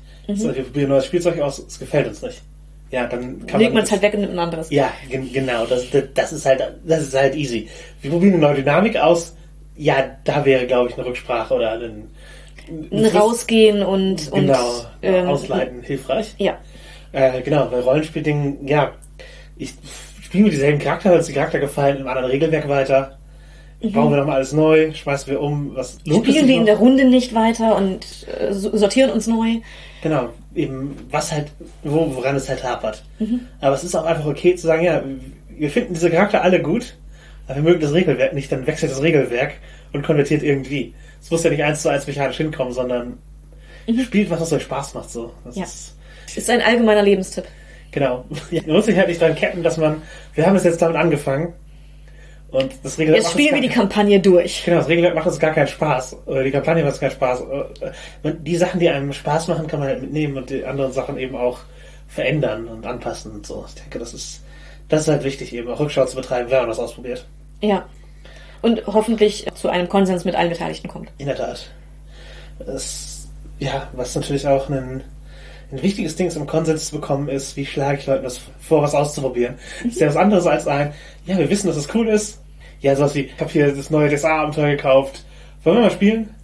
Und Ja, ja, genau. Du, du liest den Klappentext vor und alle sind so, klingt geil, machen wir. Genau, oder halt, ja, ey, wir, wir spielen es mal an.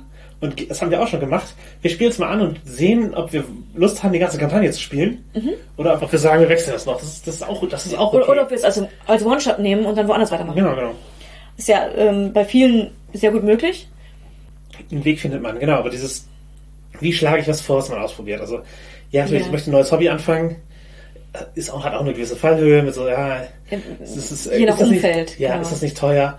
Äh, nerdy hier. Mhm. Also was, was auch immer. Eben. Klar, ist das nicht gefährlich? Ähm, Es gibt äh, oft im, im Leben Leute, die versuchen, einen etwas auszureden oder auch einfach nur Bedenken äußern. Und Bedenken äußern ist ja erstmal auch gar nicht schlimm.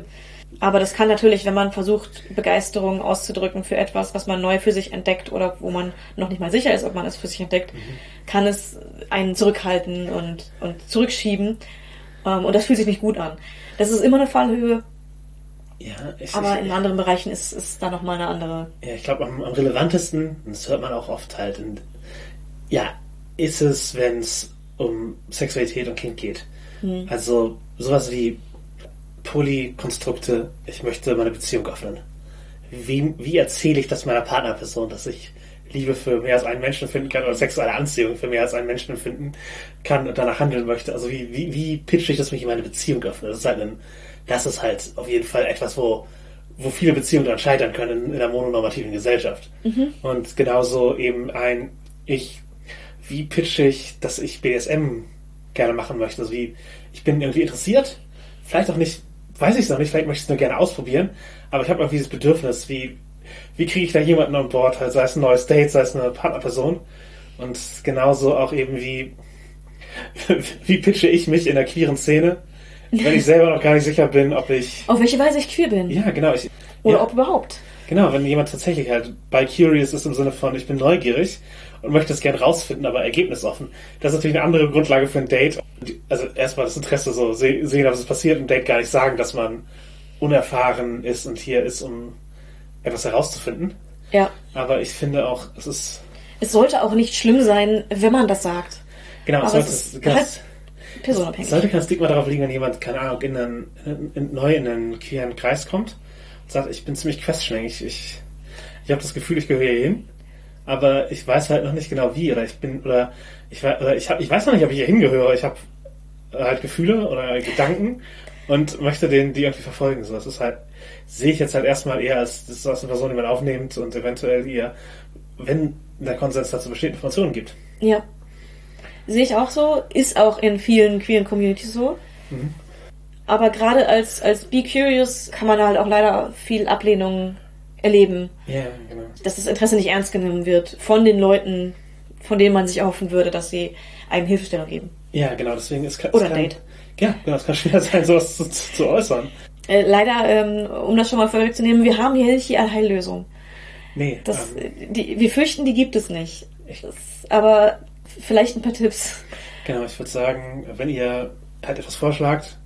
Ja, erstmal halt, ja, ähm, macht kein riesiges Drama draus, kein und hier ist der Punkt, an dem unsere Beziehung scheitert oder erfolgreich ist. Mhm. Sondern ein, hier, es gibt was, wo ich drüber reden möchte, also ist auch nicht vielleicht, keine Ahnung. Schatz, wir müssen reden. Nee, ja, nicht im casuals Moment, wenn gerade irgendwie Ja. ist, die Halbzeit, nutzen wir die Halbzeitpause doch für dieses intime Beziehungsgespräch. Einfach einen Rahmen schaffen, wo man, wo es angenommen werden kann und wo halt auch nicht, wo eben kein Druck herrscht, wie gesagt, consent freely. Genau, auch ist- eventuell äh, fragen, ob es gerade ein guter Moment ist Ja. für ein äh, im Zweifel intensives Gespräch. Ich meine, wenn, wenn die Partnerperson gerade komplett fertig von der Arbeit kommt und äh, man sich dann zusammen zum Essen hinsetzt, mag es einem selbst wie ein guter Moment erscheinen, weil man beide in Ruhe und Ja. zusammen isst und so weiter. Aber vielleicht ist die Person gerade noch komplett geistig bei der Arbeit und nicht aufnahmefähig und reagiert dann ablehnender, als sie es eigentlich tun würde, weil sie nicht in der Stimmung ist. Und das kann man einfach erfragen. Ja, je nachdem, wie eure Beziehung läuft, kann man, kann es auch ein, ich kündige das an. Mhm. Äh, genau, aber das, ja, wenn, wenn ihr eh über Consent-Dinge redet, bevor ihr Sex habt und sowas, oder oder in Vorbereitung oder was Sachen plant, dann ist das natürlich auch nochmal leichter, das in einen Rahmen reinzubringen, als wenn ihr das bisher immer in so einer selbstverständlichen, in so einer selbstverständlichen Metakonsent, der sich irgendwie nonverbal entwickelt hat. ähm, Äh, ja, wenn man noch nie äh, darüber geredet hat, ist es, ist es schwierig, das anzufangen. Ja, ja. Ähm, und vielleicht auch einfach die Sache anfangen, über solche Dinge zu reden und gucken, wie man darüber kommunizieren kann. Mhm. Sowohl man selbst als auch gemeinsam mit dem Partner, welche Worte man wählt, wie man überhaupt darüber redet.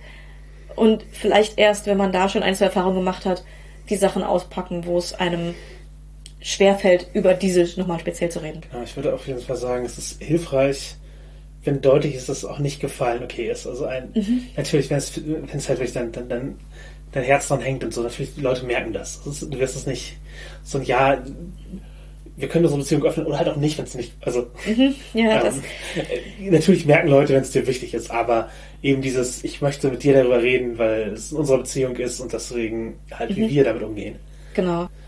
ja, versuchen den Druck gering zu halten.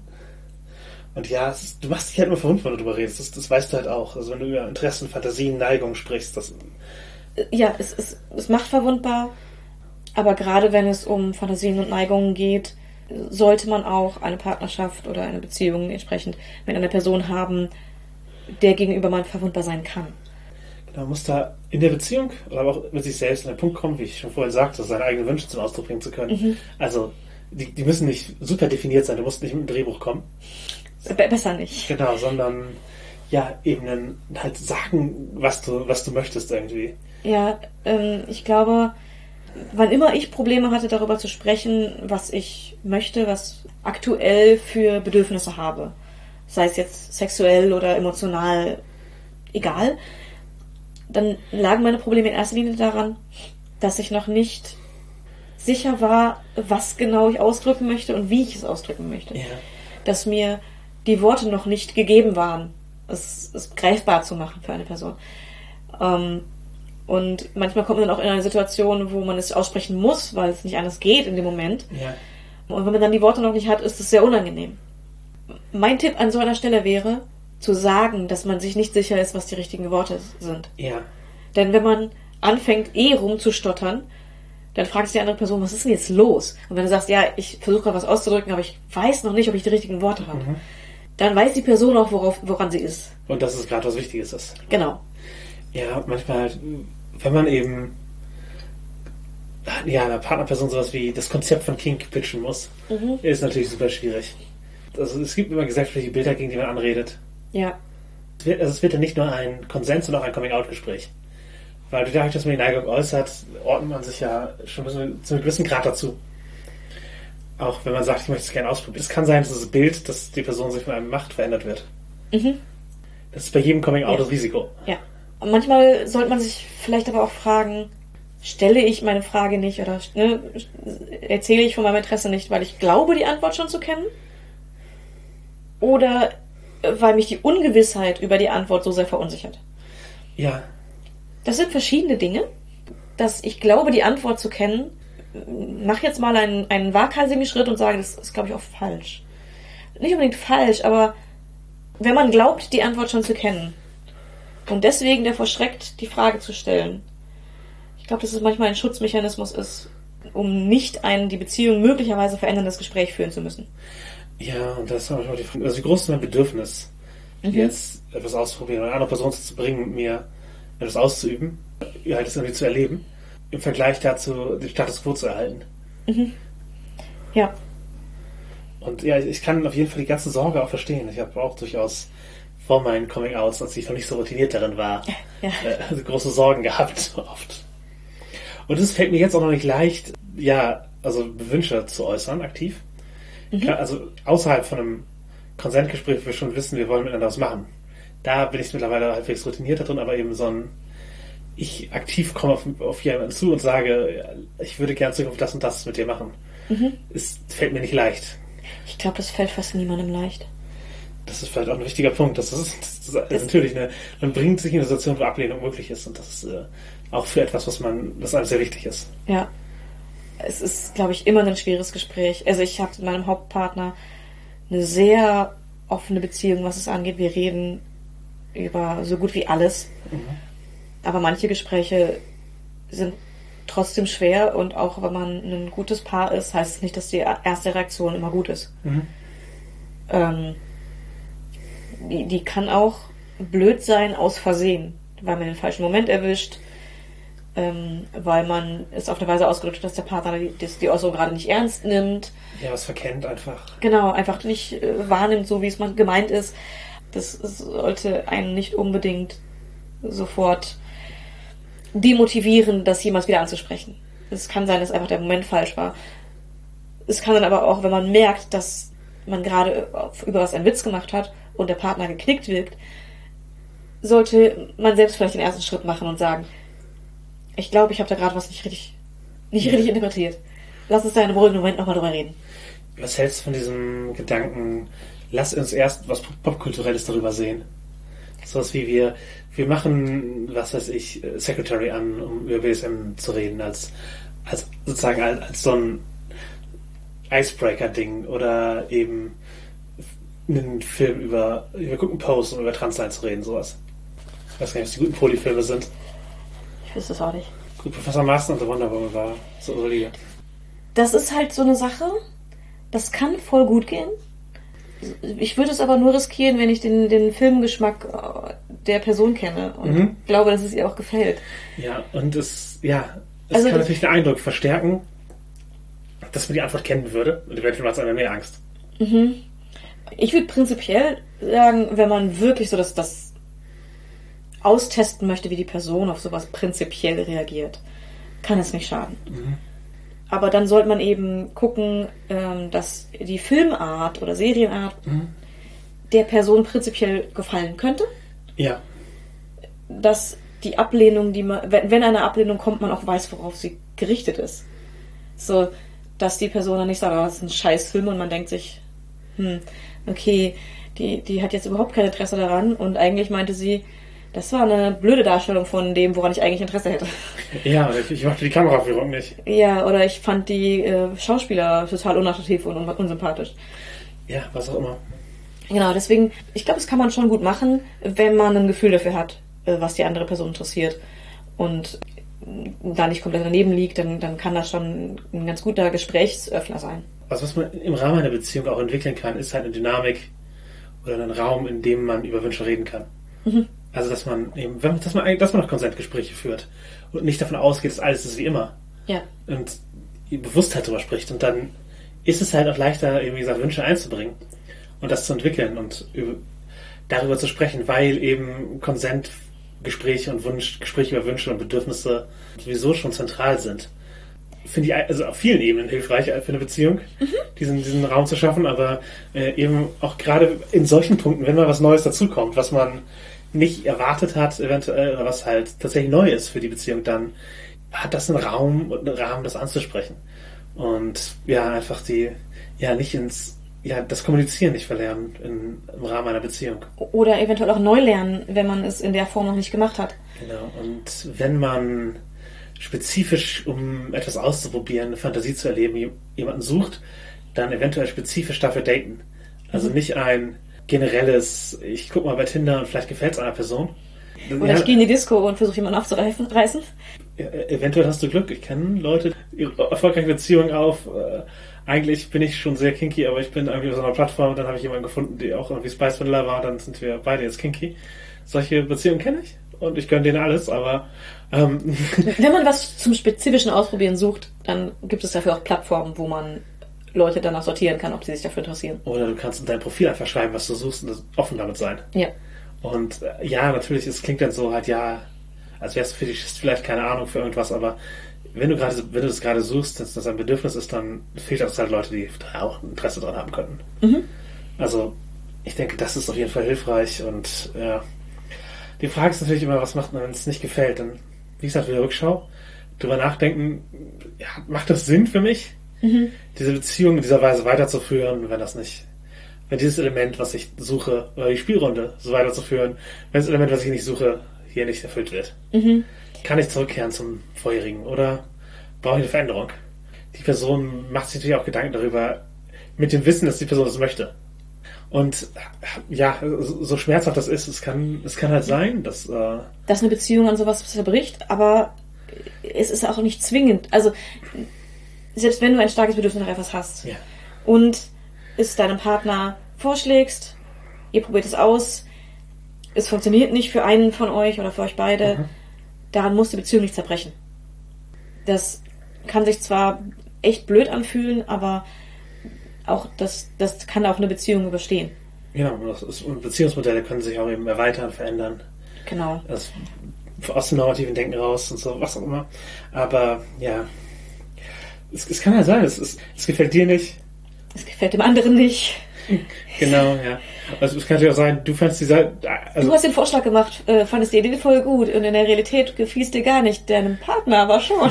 genau, der Partner sagt, ja, lass doch mal weiter. Äh, äh, ich glaube, das gäbe auch awkward Gespräche, aber ich glaube auch, das kann Beziehungen. Äh, Auch, das, das, ehr- ehrliche Kommunikation. ja, ehrliche Kommunikation hilft weiter. Genau. Und ja, also ausprobieren auf jeden Fall hilfreich bei all diesen Sachen. Mhm. Und ich sage, ich, ich würde sagen, ihr probiert es aus, probiert auch, auch diese Gespräche zu führen.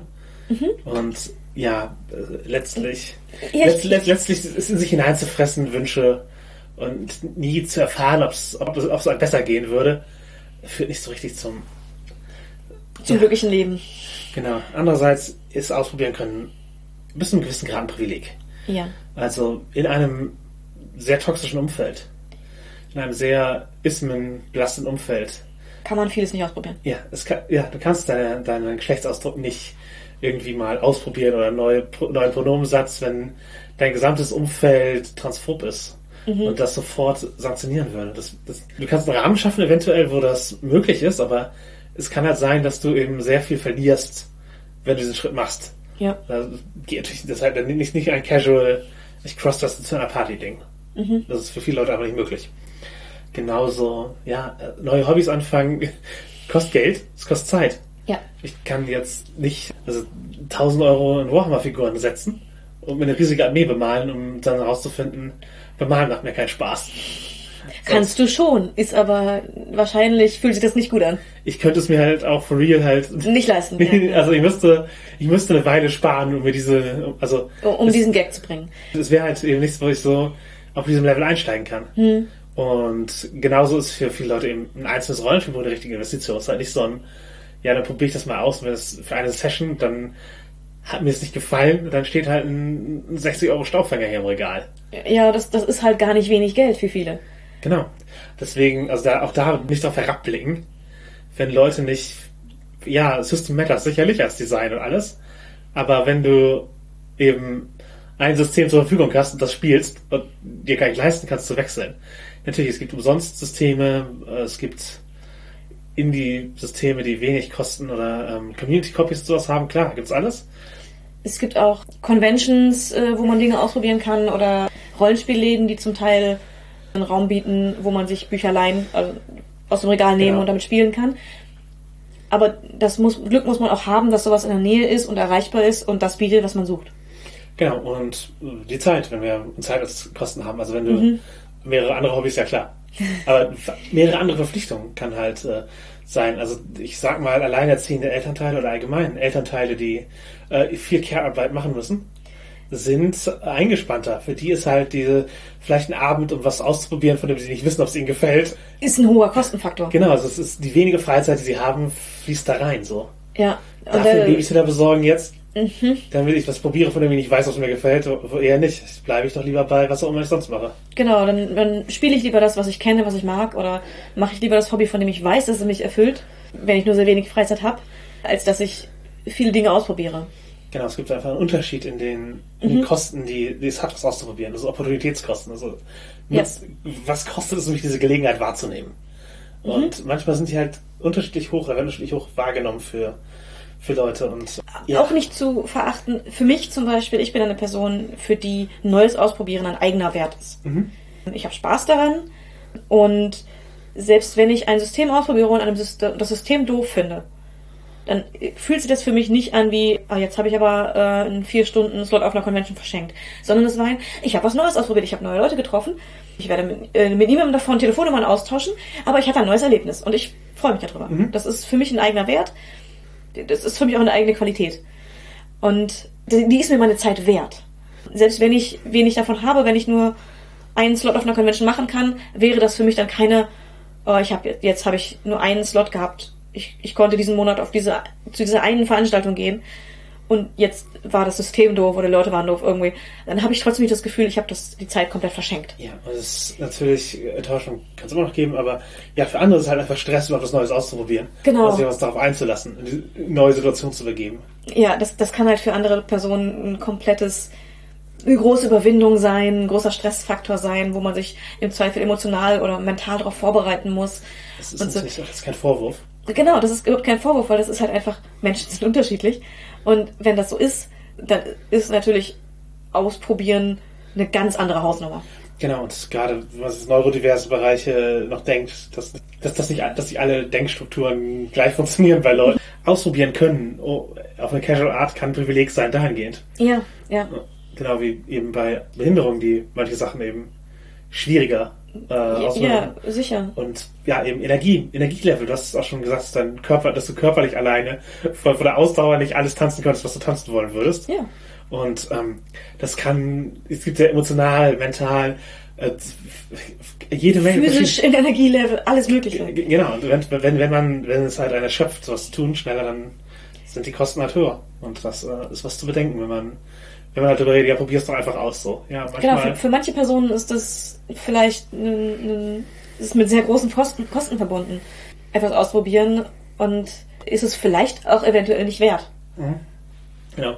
Gleichzeitig möchte ich auch davor warnen, der Sunk Coast Fallacy zu, zu, ver, zu, halt, äh, zu verfallen und äh, sagen, ja, ich habe so viel investiert in dieses Ding. Da kann ich jetzt nicht was Neues machen. Ich bleib jetzt dabei. Das ist halt auch, ja, wenn du unglücklich bist, dann bleib nicht dabei. Dann, dann Ja. manchmal, manchmal muss man halt irgendwie, egal wie viel Energie man reingesteckt hat, schon die alten Zöpfe abschneiden und was Neues machen. Oder was dazu bringen, einen Ausgleich dazu. Und ja, dem würde ich nicht verfallen, aber generell, Also man, man muss halt auch durchaus, wenn man, auch wenn man jetzt äh, zehn Jahre ein Hobby gemacht hat, man muss halt nicht dabei bleiben, wenn es nicht mehr in, ins Leben passt oder man keinen Spaß mehr daran findet. ja, genau. Und man muss auch, ja, keine Ahnung, Sexpraktiken, die man gelernt hat, nicht wieder, äh, die, die einmal nichts ausgemacht haben, wenn man rausfindet, die sind nicht, jetzt schaden sie einem, dann muss man das nicht fortführen. Genau. aus meiner eigenen Erfahrung halt eben mit Umstellung und Transition und Kings kennenlernen, Wünsche aussagen und so, da war es halt auch notwendig auszuprobieren, ob eben ja, äh, äh, unsere Beziehung ohne penetrativen Sex funktioniert. Also tut sie offensichtlich, aber es war halt eben was, das möchte ich nicht mehr machen. Und da war halt eben auch ein sich darauf einlassen, etwas nicht mehr zu tun. Und zu, eben Zu probieren, was man stattdessen tun kann. Genau, ja, ob die Beziehung auch ohne das funktioniert. Das ist eben auch ein. Man kann auch probieren, das wegzulassen. Wollte ich, wollte ich nur äh, nochmal als, Ja, ja. als Aspekt äh, hinzufügen. Und, wenn, und das kann eben halt so, so, sowas sein. Oder Monogamie. Oder es kann aber auch einfach eine Sonderregel bei DSA sein, die, die man halt jetzt auf, die man aufwendig äh, reingebaut hat. Die war mal cool, aber irgendwie passt sie zu unserem Spielstil so gar nicht Ja, mehr. niemand hat Sprach- und Zonenrüstung gerade. Warum spielen wir damit? Ja, wir haben die Würfel mal gekauft vor fünf Jahren, aber warum? Und Wir haben auch andere Würfel, die, wir nicht benutzen. Wir können auch die dazulegen. Ja, das ist eben, genau. Das, was weglassen kann, auch was das mal ausprobiert und kann was einem, äh, ja, weiterbringt. Würde ich nie aufhören, Dinge zu probieren. Äh, ich auch garantiert nicht. Das ist, glaube ich, mit meinem Wesen nicht vereinbar, dass ich mal Dinge nicht, mal, mal dazu komme, dass ich nichts Neues ausprobieren möchte. Genau, und ja, letztlich da möchte ich nochmal, bevor wir hier abschließen, ja, ermutigen, euch zu trauen, es zumindest zu probieren, zu versuchen. Mhm. Wenn euch, wenn ihr irgendetwas tun wollt, wenn ihr irgendwie das Bedürfnis habt oder wenn ihr auch nur neugierig seid, dann gebt ihm eine Chance so. Ja. Und auch wenn es euch, wenn es euch schwerfällt und ähm, euch das echt Überwindung kostet, was Neues auszuprobieren, wenn wirkliches Interesse da ist, gebt ihm die Chance und, und versucht es in euer Leben einzubauen, dass es, dass es in einem sicheren Umfeld für euch möglich ist. Genau. Gerade wenn ihr es euch belastet, es nicht zu tun. Ja. Das ist ein Zeichen, dass ihr es tun solltet. Mhm. Und ja, damit kommen wir zum, zum Ende der Sendung. Gebt uns gerne Feedback. Das- Probiert es aus, uns zu mailen. Genau, das könnt ihr tun auf, unter nerdsthehobby.gmail.com. Ihr könnt uns auch auf den sozialen Medien Kommentare, Likes und Abonnements hinterlassen. Das äh, geht auf FetLife ebenso wie auf Facebook und Twitter, jeweils Hobby. Und ihr könnt natürlich auch unter diesen Folgen kommentieren. Das geht äh, hervorragend auf nerdsthehobby.de, wo jede Folge ihre eigene Kommentarspalte hat. Und wenn ihr anderen Leuten die Chance geben wollt, diesen Podcast auszuprobieren, äh, müssen sie darauf aufmerksam werden. Das heißt, ihr könnt sie ansprechen oder ihr könnt uns in den Charts nach oben bringen, indem ihr bei den Podcast-Aggregatoren eurer Wahl abonniert, 5-Sterne-Wertungen gebt und äh, wenn es iTunes ist, sogar einen Kommentar hinterlasst, eine Rezension. Das hilft wirklich weiter, mehr Leute diesen Podcast sehen. Und ansonsten eben, wie gesagt, immer ansprechen. Das ist ein, ist ein guter Weg, damit Leute die Chance haben, informiert sich auf diesen Podcast einzulassen. Aha. Redet über uns. Genau, gebt gerne auch Inhaltswarnungen. Das, wir machen das ja auch, wie ihr wisst. Ge- Genau, genau. Aber ja, redet, redet davon. Und wir geben natürlich auch gerne äh, Shoutouts und das würde ich zuerst an Ungeheuer Vernünftig tun. Das ist ein neuer deutschsprachiger Podcast. Geht's halt um Monster und Kreaturen und sowas, die im Rollenspiel auch auftauchen, mit einem durchaus wissenschaftlichen Blick darauf, auch kulturwissenschaftlich. Und da erfährt man halt einiges über ja, verschiedene Monstergeschöpfe von Dryaden und Nymphen zu den Mumiens, kommt da alles Mögliche vor. Wenn ihr mich nochmal in einem anderen Kontext erleben wollt, ich bin demnächst, also im September, auf der Transcendence. Das ist eine Hypnose-Con. Da rede ich über Hypnose von unten, also wie man in einer Bottom-Rolle Leute hypnotisieren kann, Hypnose nutzen kann, um sein BDSM-Spiel zu bereichern. Die Con kostet Geld, aber es liegt daran, dass sie im Grunde auf eine Blues Brotherige Art ein queeres Jugendzentrum in ihrer Gegend unterstützen möchte. Und das äh, möchte ich fördern. Und prinzipiell habe ich Lust, über Hypnose zu nerden, deswegen bin ich dabei. und es gibt auch jede Menge andere Programmpunkte noch. Also guckt es euch an und auch mir persönlich hat es fürs Spielleiten auf jeden Fall was mitgebracht, mitgegeben, oder fürs Rollenspiel allgemein, mich damit zu beschäftigen, weil es eine andere Sprachtechnik ist, die und ein weiterer bewusster Umgang mit Sprache. Ein Werkzeug. Wir Werkzeugmenschen hier. In diesem Sinne, probier dich aus, pitch deine Interessen und willkommen in deinem neuen Leben.